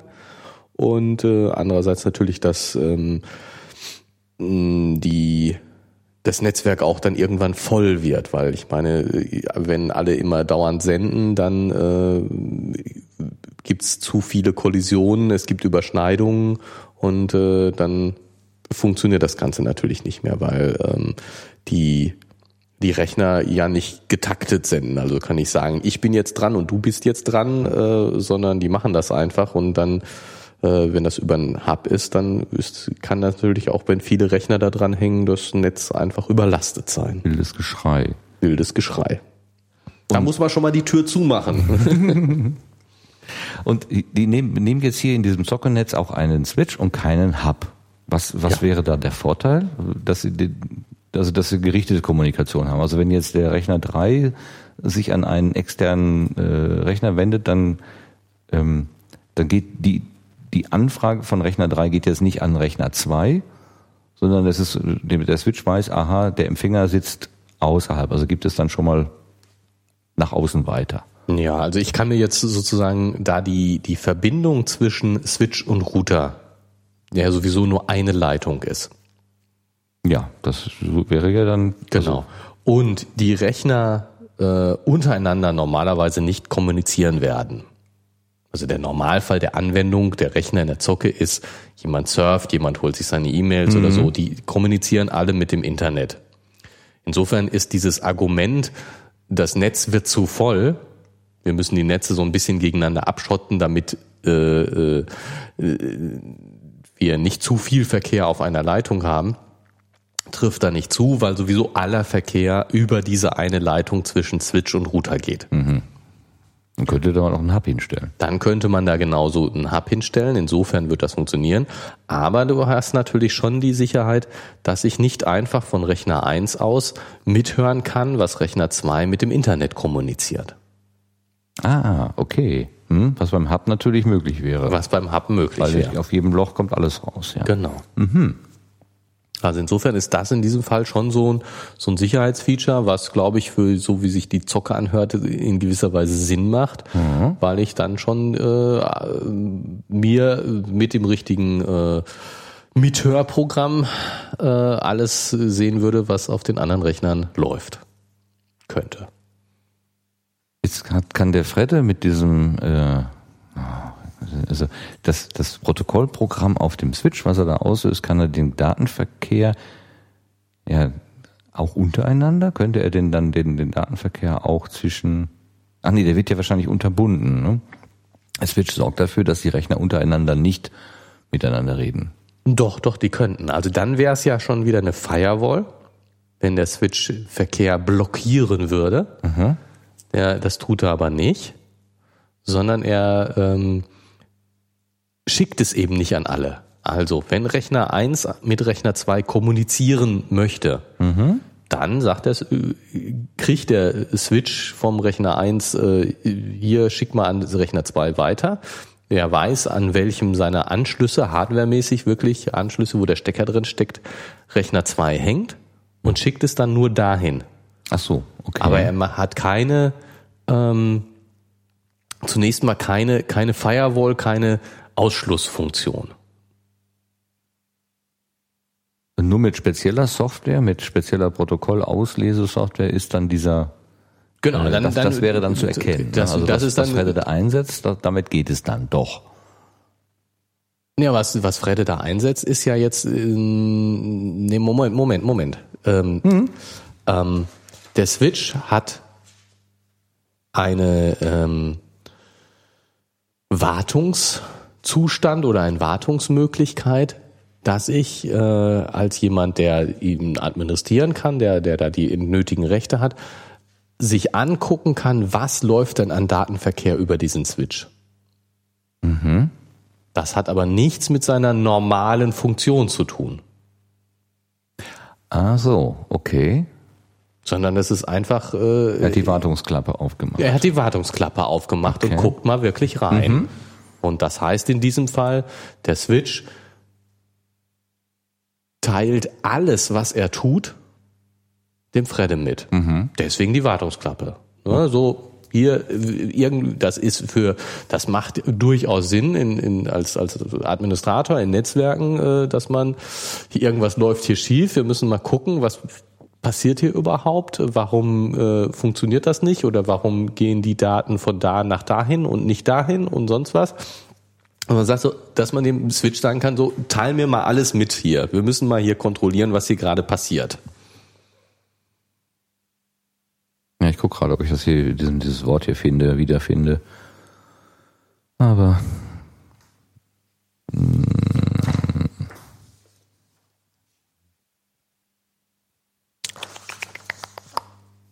Spiegelport, das ist das Wort hier.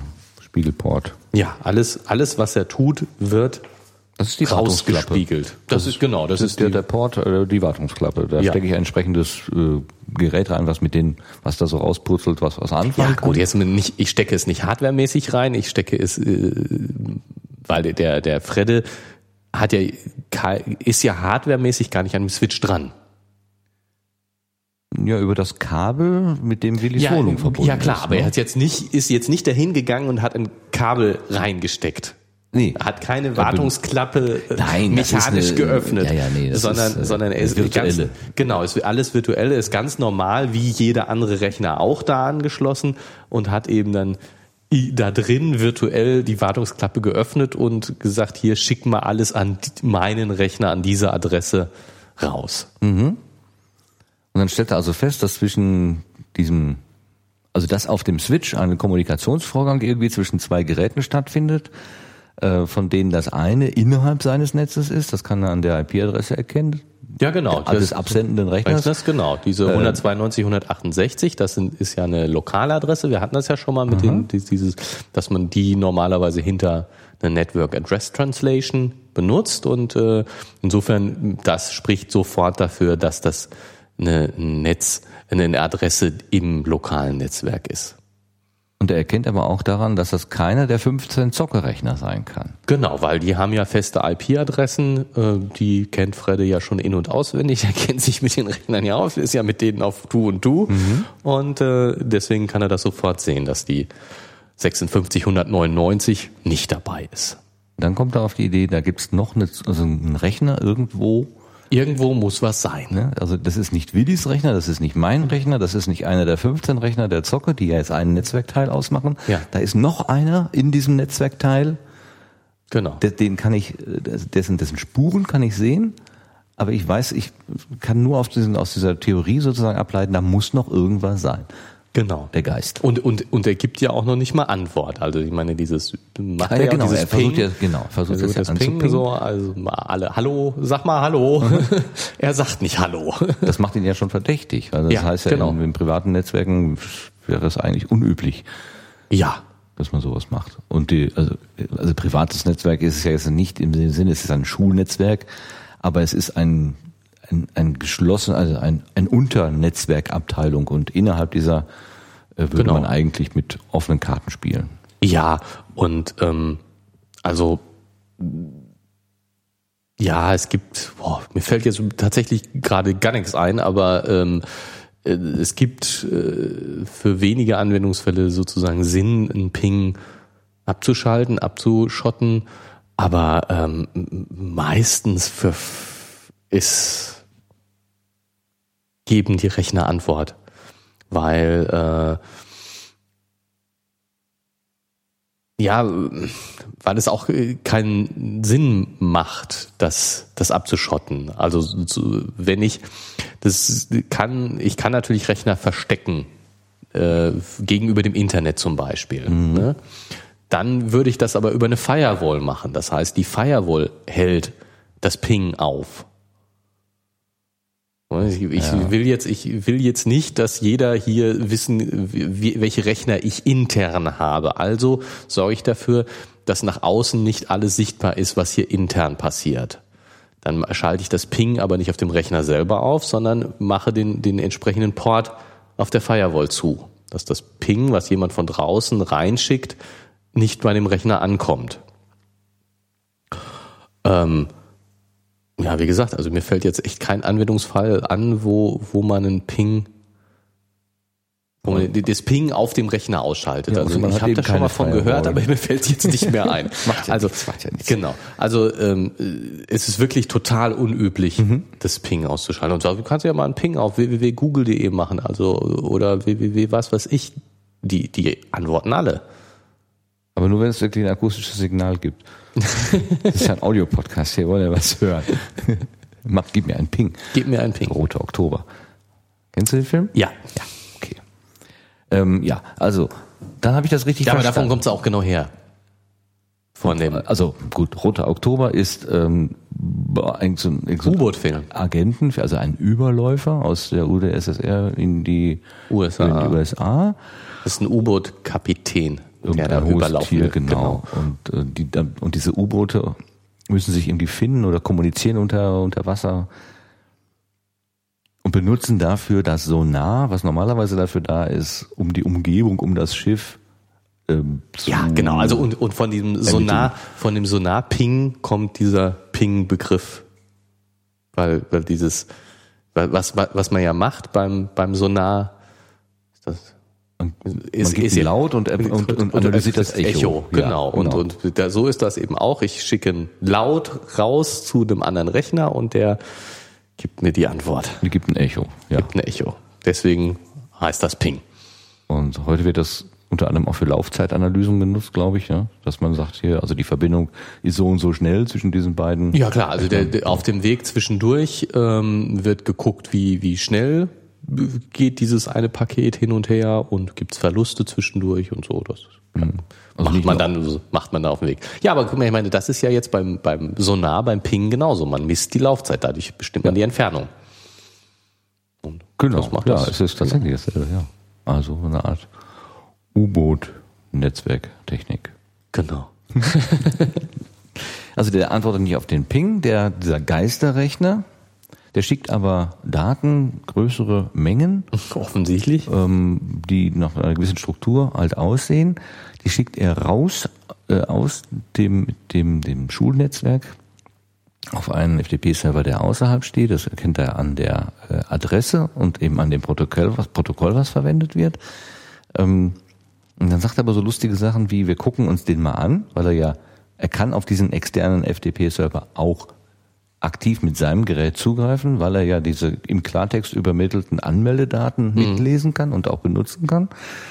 Ähm, dann guckt er da drauf, ähm, sieht, was da, da drauf ist, traut sich aber jetzt nicht etwas runterzuladen, weil er sagt, das ist eine, das wäre eine ungewöhnliche Benutzung, weil das Ganze Genau. ist ja von dem, wer es immer da installiert hat, so gedacht, dass es nur immer die Bewegung der Daten in eine Richtung gibt und würde Ja. jetzt ausnahmsweise mal Daten in die andere Richtung fließen, könnte jemand, der das Ganze überwacht, aufmerksam werden. Und Genau. sagen, also ich meine, ist das, das also es ist nie üblich in ja eigentlich bei bei allen, was mit Rechnern gemacht wird, ist es üblich, dass sozusagen alle Aktionen mal protokolliert werden, gelockt werden. Ähm, dessen sollte man sich auch, wenn man irgendwas mit dem Rechner macht, bewusst sein. Das passiert auch auf dem privaten Rechner. Guck dir mal auf dem Rechner dein Ereignislog an. Da steht aber ganz genau drin, wann du deinen Rechner ein- und ausgeschaltet hast und was du sonst so mit deinem Rechner gemacht hast. Also für einen Insider äh, ist das ganz gut nachvollziehbar, was da so passiert. Dann sag doch mal, wo man das findet. Also mal üblicher Windows-Umgebung. Ereignisprotokoll. Boah. Muss ich selbst erst mal gucken. Ich weiß. Okay, ich find, Aufgabe ich finde für nächste das, Woche oder Genau, für ich nächste find- Mal. Ich, ich finde das zweimal, wenn ich es brauche, aber so jetzt aus dem, Ereignisprotokoll. so aus dem Stegreif kann ich dich jetzt nicht genau sagen, auf welche Menüs du klicken musst. Das ist auch in unterschiedlichen Versionen von Windows wieder unterschiedlich. Okay. Aber wie auch immer, und auf, auf richtigen Servern, also wo wirklich was passiert, wo Administration ist, da ist das noch, noch mal natürlich viel mehr, weil man im Fehlerfall natürlich analysieren muss, was ist schiefgelaufen und was, wo ist das Problem. Und insofern kann man davon ausgehen, dass dieser FTP-Server ähm, sozusagen protokolliert, was denn bei ihm gemacht wird, was mit ihm passiert. Und ähm, sicherlich wird er auch protokollieren, wenn der Fredde sich da einloggt. Und äh, im Detail, wenn jemand genau nachguckt, wird er feststellen, ah, da ist schon aus dem Netzwerk jemand eingeloggt und der schickt gerade Daten hoch und gleichzeitig noch wird eine noch, noch eine Anmeldung. Hm. Aber da die, da so eine Anmeldung eben äh, nichts Ungewöhnliches ist, sagt der Fredde, wird das nicht auffallen. Andererseits wird ein Download, der sonst nie stattfindet, möglicherweise schon auffallen. Was ich ganz spannend finde, ist dieses ähm, ja, so technisches Detail, das, was er sagt, dass, man- dass, dass man äh, Lese- und Schreibberechtigung eben getrennt sind. Und äh, das ist bei einem FTP-Server noch, noch detaillierter mit Löschen und nicht löschen und anlegen und ändern und das kann man also alles ganz genau regeln, wer was darf und wo darf, in welchem Verzeichnis und so. Und das macht auch durchaus Sinn. Ähm, äh, der Fredde sagt hier gerade, das wäre so ungewöhnlich, dass man schreiben darf, ohne lesen zu können. Ähm, da gibt's aber durchaus Anwendungen für, indem ich eben ähm, äh, sozusagen Daten hochschicke an jemanden, der Daten sammelt. Ähm, was weiß ich, die ähm,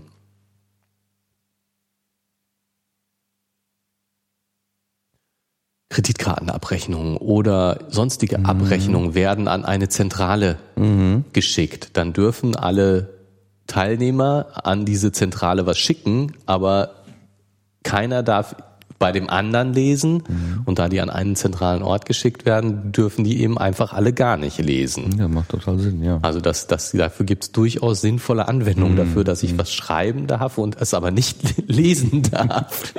Auch wenn es auf den ersten Blick komisch aussieht. Ja, üblicher ist ja, wenn wir jetzt hier uns, unserer äh, Internet- oder Wo- World Wide Web äh, Nutzung so ausgehen, dass ich Sachen, die auf einem Server liegen, äh, mir angucken kann. Also Aber- eine Webseite lesen kann, aber die Webseite verändern darf ich eben nicht. Also, Genau, also natürlich. Lesen ist irgendwie niedrig, niedrigschwelliger als das Verändern, das, das Schreiben. Ja. Aber in dem Fall, den du skizziert hast, äh, Genau. Daten sammeln, äh, also Ja, also, also sowieso auf, deinem, auf, Klar, auf deinem genau lokalen Rechner kannst du ja auch äh, Lese- und Schreibrechte verändern. Also du kannst ja in Verzeichnissen äh, Schreibschutz einschalten. Und da ist das natürlich so, dass äh, ich entweder den, den Lesezugriff habe oder den Vollzugriff. Also ähm, da gibt's dieses, ich kann nur schreiben, aber nicht lesen, gibt's da nicht. Aber auf für FTP, also für so File-Transfer, macht das durchaus teilweise Sinn, dass man das detaillierter machen kann. Von, hier ist jetzt nicht gerade die Rede davon, aber ich habe das auch schon mal gehört, dass diese, diese Log-Files, also die da mitschreiben, was passiert da eigentlich auf dem Rechner, dass die gar nicht auf dem Rechner selber, der die Daten äh, zur Verfügung stellt, gespeichert werden, sondern nochmal auf einem anderen Rechner, weil die Idee dahinter ist, jemand, der den Datenrechner, sage ich mal, also da, wo die Sachen tatsächlich liegen, manipulieren kann oder bedienen kann, der könnte dann auch letztendlich seine eigenen Spuren, seine Logspuren wiederum rauslöschen, sodass das nicht auffallen würde.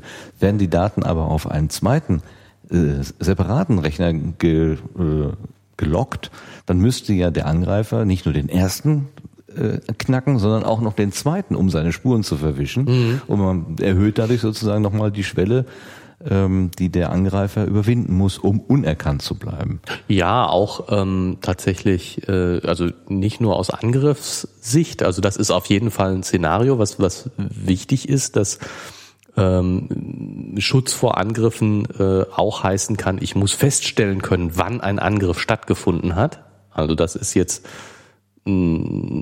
schon ein ganz wesentlicher Punkt jetzt im, im sozusagen professionellen Umfeld, sage ich mal, dass, es, dass ich nicht nur mich vor Angriffen schützen muss, sondern auch wissen muss, dass ein Angriff stattgefunden hat, weil ich dann zum Beispiel jetzt alle Passwörter ändern muss, dann ja. nachträglich. Ne? Das ist Und seine Kunden informiert, Ja, so wie so- Sony letztes Jahr. Ne, Genau. Tut uns leid, 70.000 Millionen, keine Ahnung. äh, ja, aber, aber das ist also, genau, also das, das, das ist schon wichtig und dass, dass natürlich ein Angreifer versucht, seine Spuren zu verwischen Mhm. und dass ich ihm das so schwer wie möglich mache, indem ich zum Beispiel so Logfiles verteile, auf unterschiedliche Rechner verteile. Und der zweite Grund dafür, äh, diese Logfiles, wie gesagt, äh, erstellt, um ähm, im Fehlerfall was rausfinden zu können, kann natürlich durchaus sein, dass ähm, wenn der FTP-Server jetzt, um da bei dem FTP-Server zu bleiben, ähm, Zicken macht und nicht mehr funktioniert, dass äh, ich über den, den äh, Recht, dass, dass ich auch vielleicht nicht mehr auf die Logfiles richtig, dass er sich die Logfiles überschreibt, dass da irgendwas damit auch schief läuft. Wenn ich das auf einem anderen Rechner habe, dann habe ich natürlich eine größere Sicherheit, dass ein Fehler auf dem einen Rechner den anderen Rechner nicht beeinflusst und damit die Logfiles aussagekräftiger bleiben. Mhm, klar, ja. Also das äh, und solche Sachen wie wie äh, Nachvollziehbarkeit und Redundanz. Also das, das dieses Verteilen von Servern auf unterschiedliche Rechner. Also was weiß ich im, im Datenbankbereich zum Beispiel ganz ganz üblich. Ähm, da gibt's ähm, eigentlich immer jetzt bei, bei größeren Datenbanken gibt's äh, so ein so ein äh, ja Transaction Log, also das was auf dem auf dem Datenbankrechner gemacht wird an Datenänderungen wird gleichzeitig protokolliert. Und das hat den Sinn, dass wenn äh, irgendwas kaputt geht an dem Datenbankrechner, ähm, ich die en letzten Änderungen nochmal nachvollziehen kann. Das heißt, ich habe ein äh, Backup von vor zwei Stunden und alles, was seitdem passiert ist, ist protokolliert worden. Das heißt, ich spiele das Backup ein und lasse dieses Protokoll quasi abfahren und dann bin ich wieder auf dem aktuellen Zustand der Datenbank. Und dann macht es natürlich super Sinn, dieses Protokoll auf einem anderen Rechner zu machen, als da, wo die Datenbank ist. Ähm, damit, wenn da irgendwas schief läuft, wenn die Datenbank mal nicht funktioniert, und das ist ja meine, bei so, bei, bei Bankanwendungen kann man sich durchaus vorstellen, dass das wichtig ist, dass man wenn eine Transaktion stattgefunden hat, auf der Datenbank auch sicher sein kann, dass diese Transaktion nicht wieder verloren geht. Ja, klar. Das ist ja natürlich richtig übel.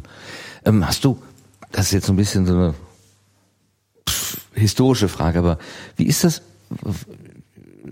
die, die, dass da überhaupt Logfiles anfallen, ist ja im Grunde erstmal technisch nicht notwendig. Nein. Ja, stimmt. Ne? Also für, für die, also, dass, dass ich, dass eine Übertragung eines Datums von einem Rechner zum anderen stattfindet, ist ja erstmal die reine Übertragung. Ähm, dass das dann mitgeschrieben wird, also Rechner A hat um die und die Uhrzeit mit der und der IP-Adresse äh, genau das Datenpaket angefragt und das ist bei dem anderen um ne, äh, Angekommen. 100 Millisekunden später angekommen äh, und der hat es bestätigt und hin und her. Das, manchmal fällt ja für eine, für ein Datum fangen fallen ja irgendwie 200 Zeilen äh, Logfiles an. Also das Verhältnis ist ja, ist ja manchmal irrsinnig irgendwie. Und wenn ich mir das so als aus meiner Laiensicht so angucke, dann denke ich, warum um Himmels Willen haben die dieses ganze obendrauf gebaut irgendwann mal? Um Fehler nachvollziehen zu können.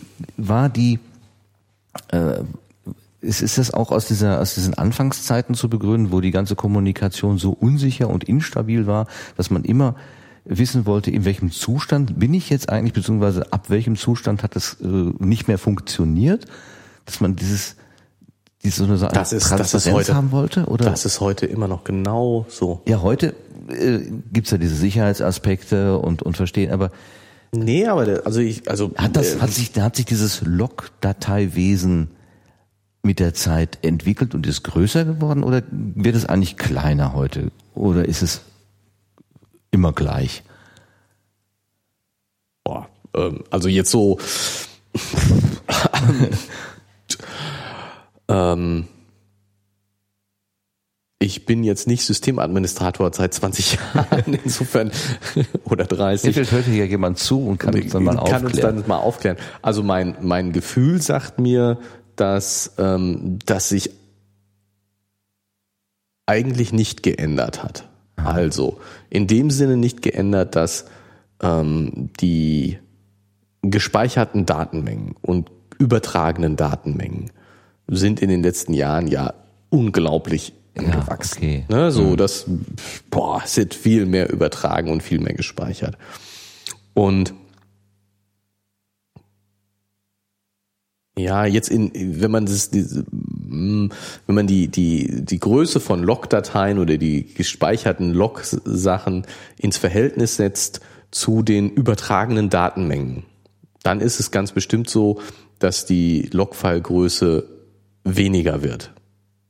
Äh, okay, ja. Einfach weil größere Daten übertragen werden. Ein Film runterzuladen Ja, ja, ist eben halt unglaublich große Datenmenge und das Log-Datei ist nicht größer, als wenn ich eine E-Mail übertrage. Ja.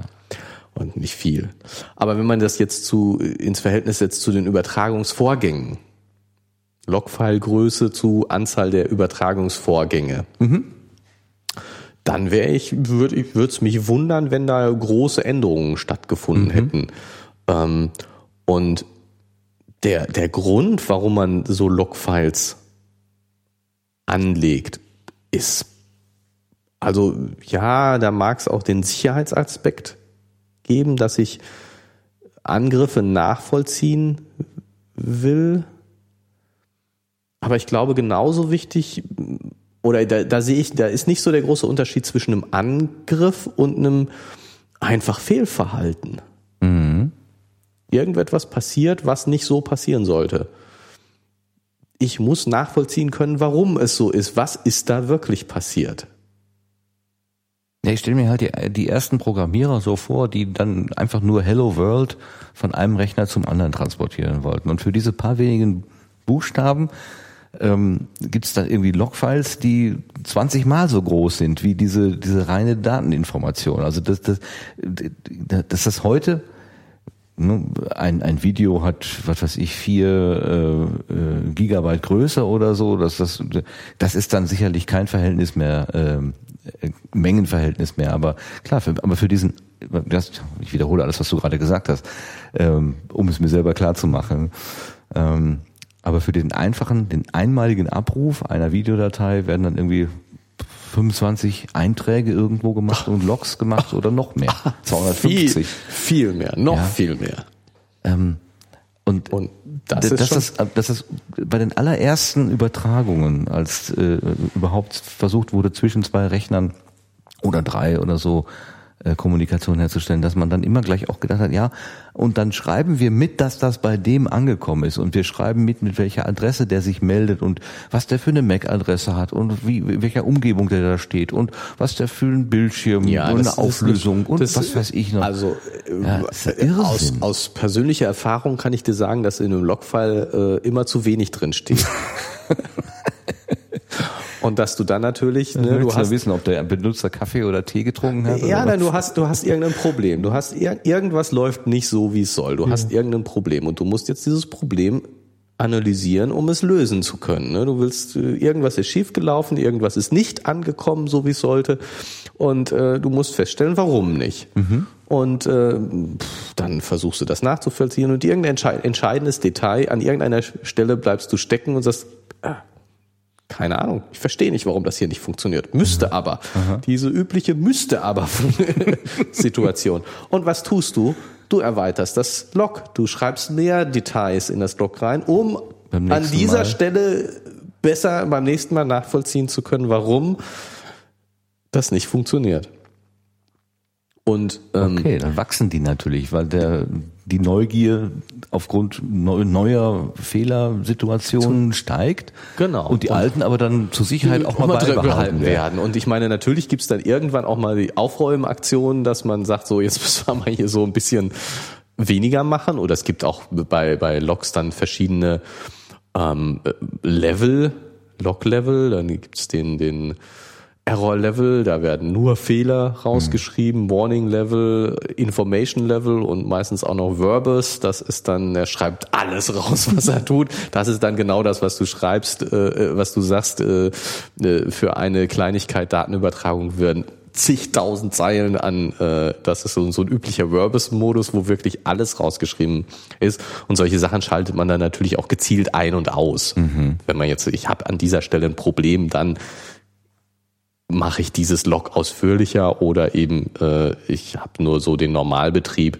dann interessieren mich eigentlich nur, wenn irgendwo Fehler auftreten. Dann interessiert mich nicht, was er alles genau im Detail getan hat. Aber irgendwo dazwischen, ähm, je nachdem wie kritisch und wie, wie sozusagen wackelig das System gerade ist, das mhm. ich betrachte. Ich meine, wenn ich irgendwas habe, was seit Jahren problemlos fu funktioniert, guckt sich kein Mensch die Logfiles an, das ist klar. Ne? Dann das ist dann Datenmüll. Das ist dann Datenmüll. Ne? Der wird, auch, wird ja dann auch weggeschmissen. Also ich meine, es gibt dieses, ja, dass Logfiles eben rotiert werden. Äh, ich bewahre die für eine bestimmte Zeit auf und dann werden sie auch wieder gelöscht. Mhm. Aber das lässt natürlich auch Missbrauch wiederum zu, weil man dadurch Verhalten und Leistung oder was auch immer, zum Beispiel wenn man äh, Arbeitgeber ist, kann man ja dann auch mal gucken, was denn, was denn seine Arbeitnehmer denn da eigentlich so machen, also wenn man diese Logfiles auswertet, was dann durch juristische und gesetzliche Vorgaben wiederum eingeschränkt ist, was ja auch gut ist, aber das ist, sind sich viele Leute, wie du es ja auch eingangs gesagt hast, als wir das Thema angefangen haben, überhaupt nicht bewusst, was man da in seinem Ereignisprotokoll denn da eigentlich so, so immer an, an ähm, Spuren hinter, hinterlassen hat. Ja, ja, das stimmt. Ja. Ob man da gestern auf YouPorn gewesen ist oder nicht, das wird schon irgendwie schon da drinstehen. Womöglich noch die Uhrzeit und keine Ahnung, was noch alles. Ja. Yep. No, eine Sache noch, ähm, nochmal zurück zu dieser wunderschönen Grafik, die ich hier, äh, die, die unsere Zuhörer nicht die, haben. Die sie nicht sehen, aber die werde ich in die, äh, auf die Seite tun, damit ja. man dann nochmal was sehen kann. Ähm, wir haben jetzt zwei Netzwerkhälften, also äh, die Schule ist über einen Router mit Firewall-Funktion angeschlossen und teilt aber dann das Netzwerk in zwei Hälften. Das haben wir gesagt, die Zocke und angeschlossen Willis Wohnung und auf der anderen Seite das Büronetz und die Hausmeisterwohnung scheint da irgendwie dran zu hängen. Es ist aber so, dass wenn sich ein Schüler an einem Zockerechner anmeldet, wird ähm, im Büronetz geprüft, ob der Schüler überhaupt die Berechtigung dazu hat. Ja. Also diese, das heißt also, es, es gibt über den Router hinweg dann doch irgendwie eine Verbindung dieser beiden Netzwerkhälften. Die muss aber doch so abgesichert sein, dass sie nur genau diese eine Funktion machen kann. Genau, das macht die Firewall ja. Das macht sie. Ja, also ich meine, die, die Firewall ist ja jetzt, wir haben an diesem Router, an diesem Firewall äh, ja drei Anschlüsse im Wesentlichen, ne? einen ins Internet, einen Ach so, in die ich dachte- Zocke und einen ins Büronetz. Ich dachte ein blaues, ein schwarzes und ein gelb-grünes Kabel.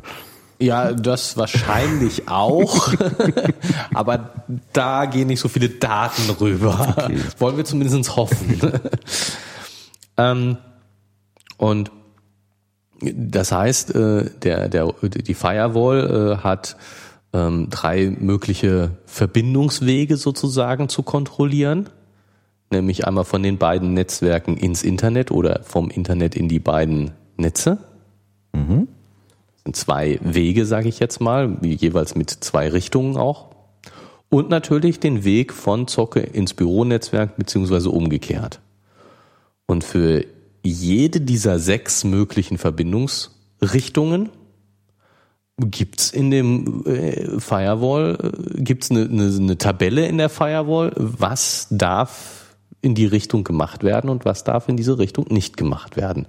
Und da wird ja ganz klar gesagt, dass die, äh, dass gerade die Verbindung, alles was ins Büro-Netzwerk reingeht, sehr eingeschränkt wird. Also vom Internet darf sowieso überhaupt gar nichts ins Büronetzwerk und auch nicht in die Zocke.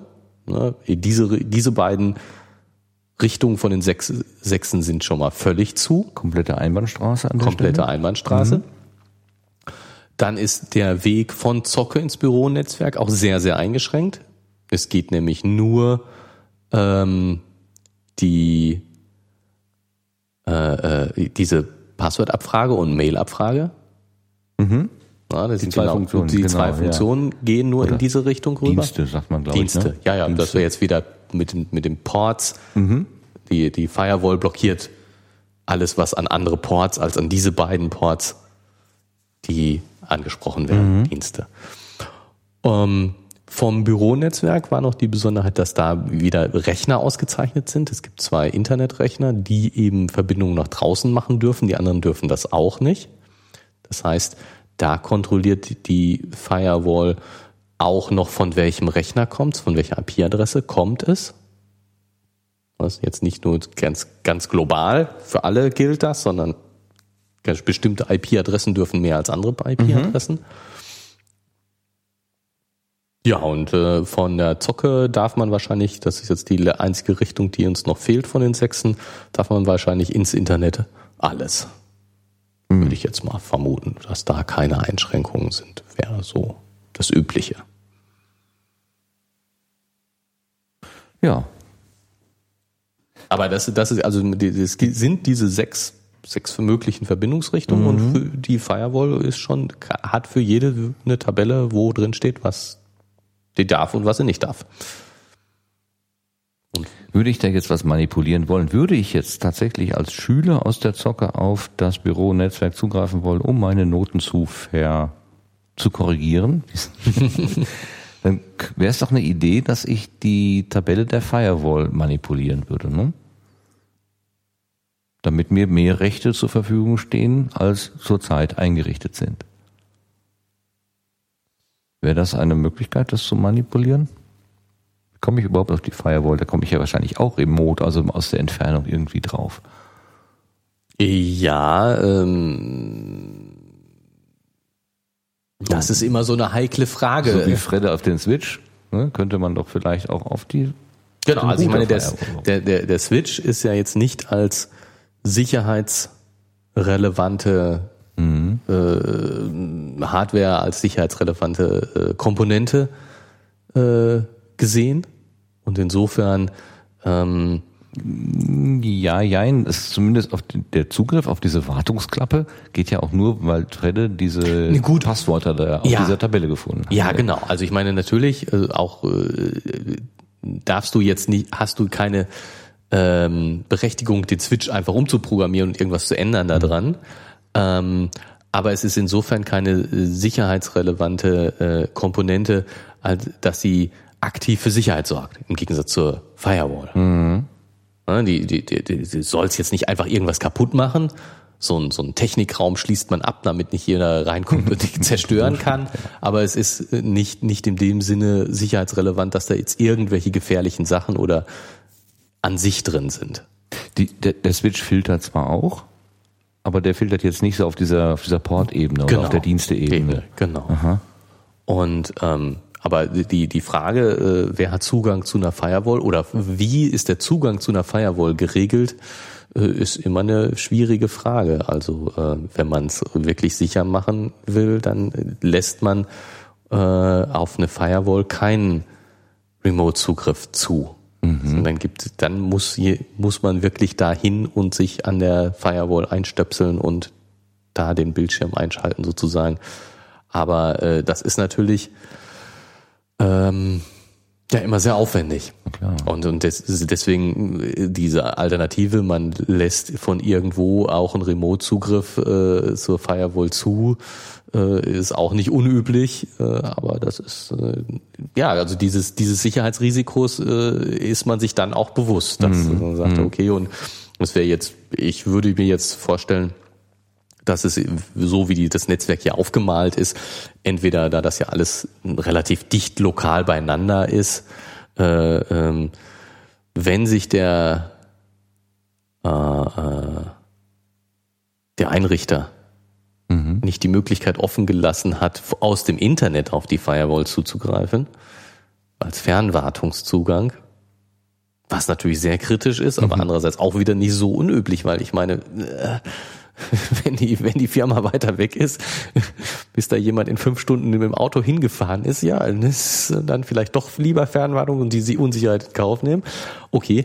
Oder äh, also wenn vor Ort, dann äh, entweder vor Ort selber, weil so weit wird der, so ab wird der Router nicht stehen. Jetzt bei einer Schule, so groß ist eine Schule nicht.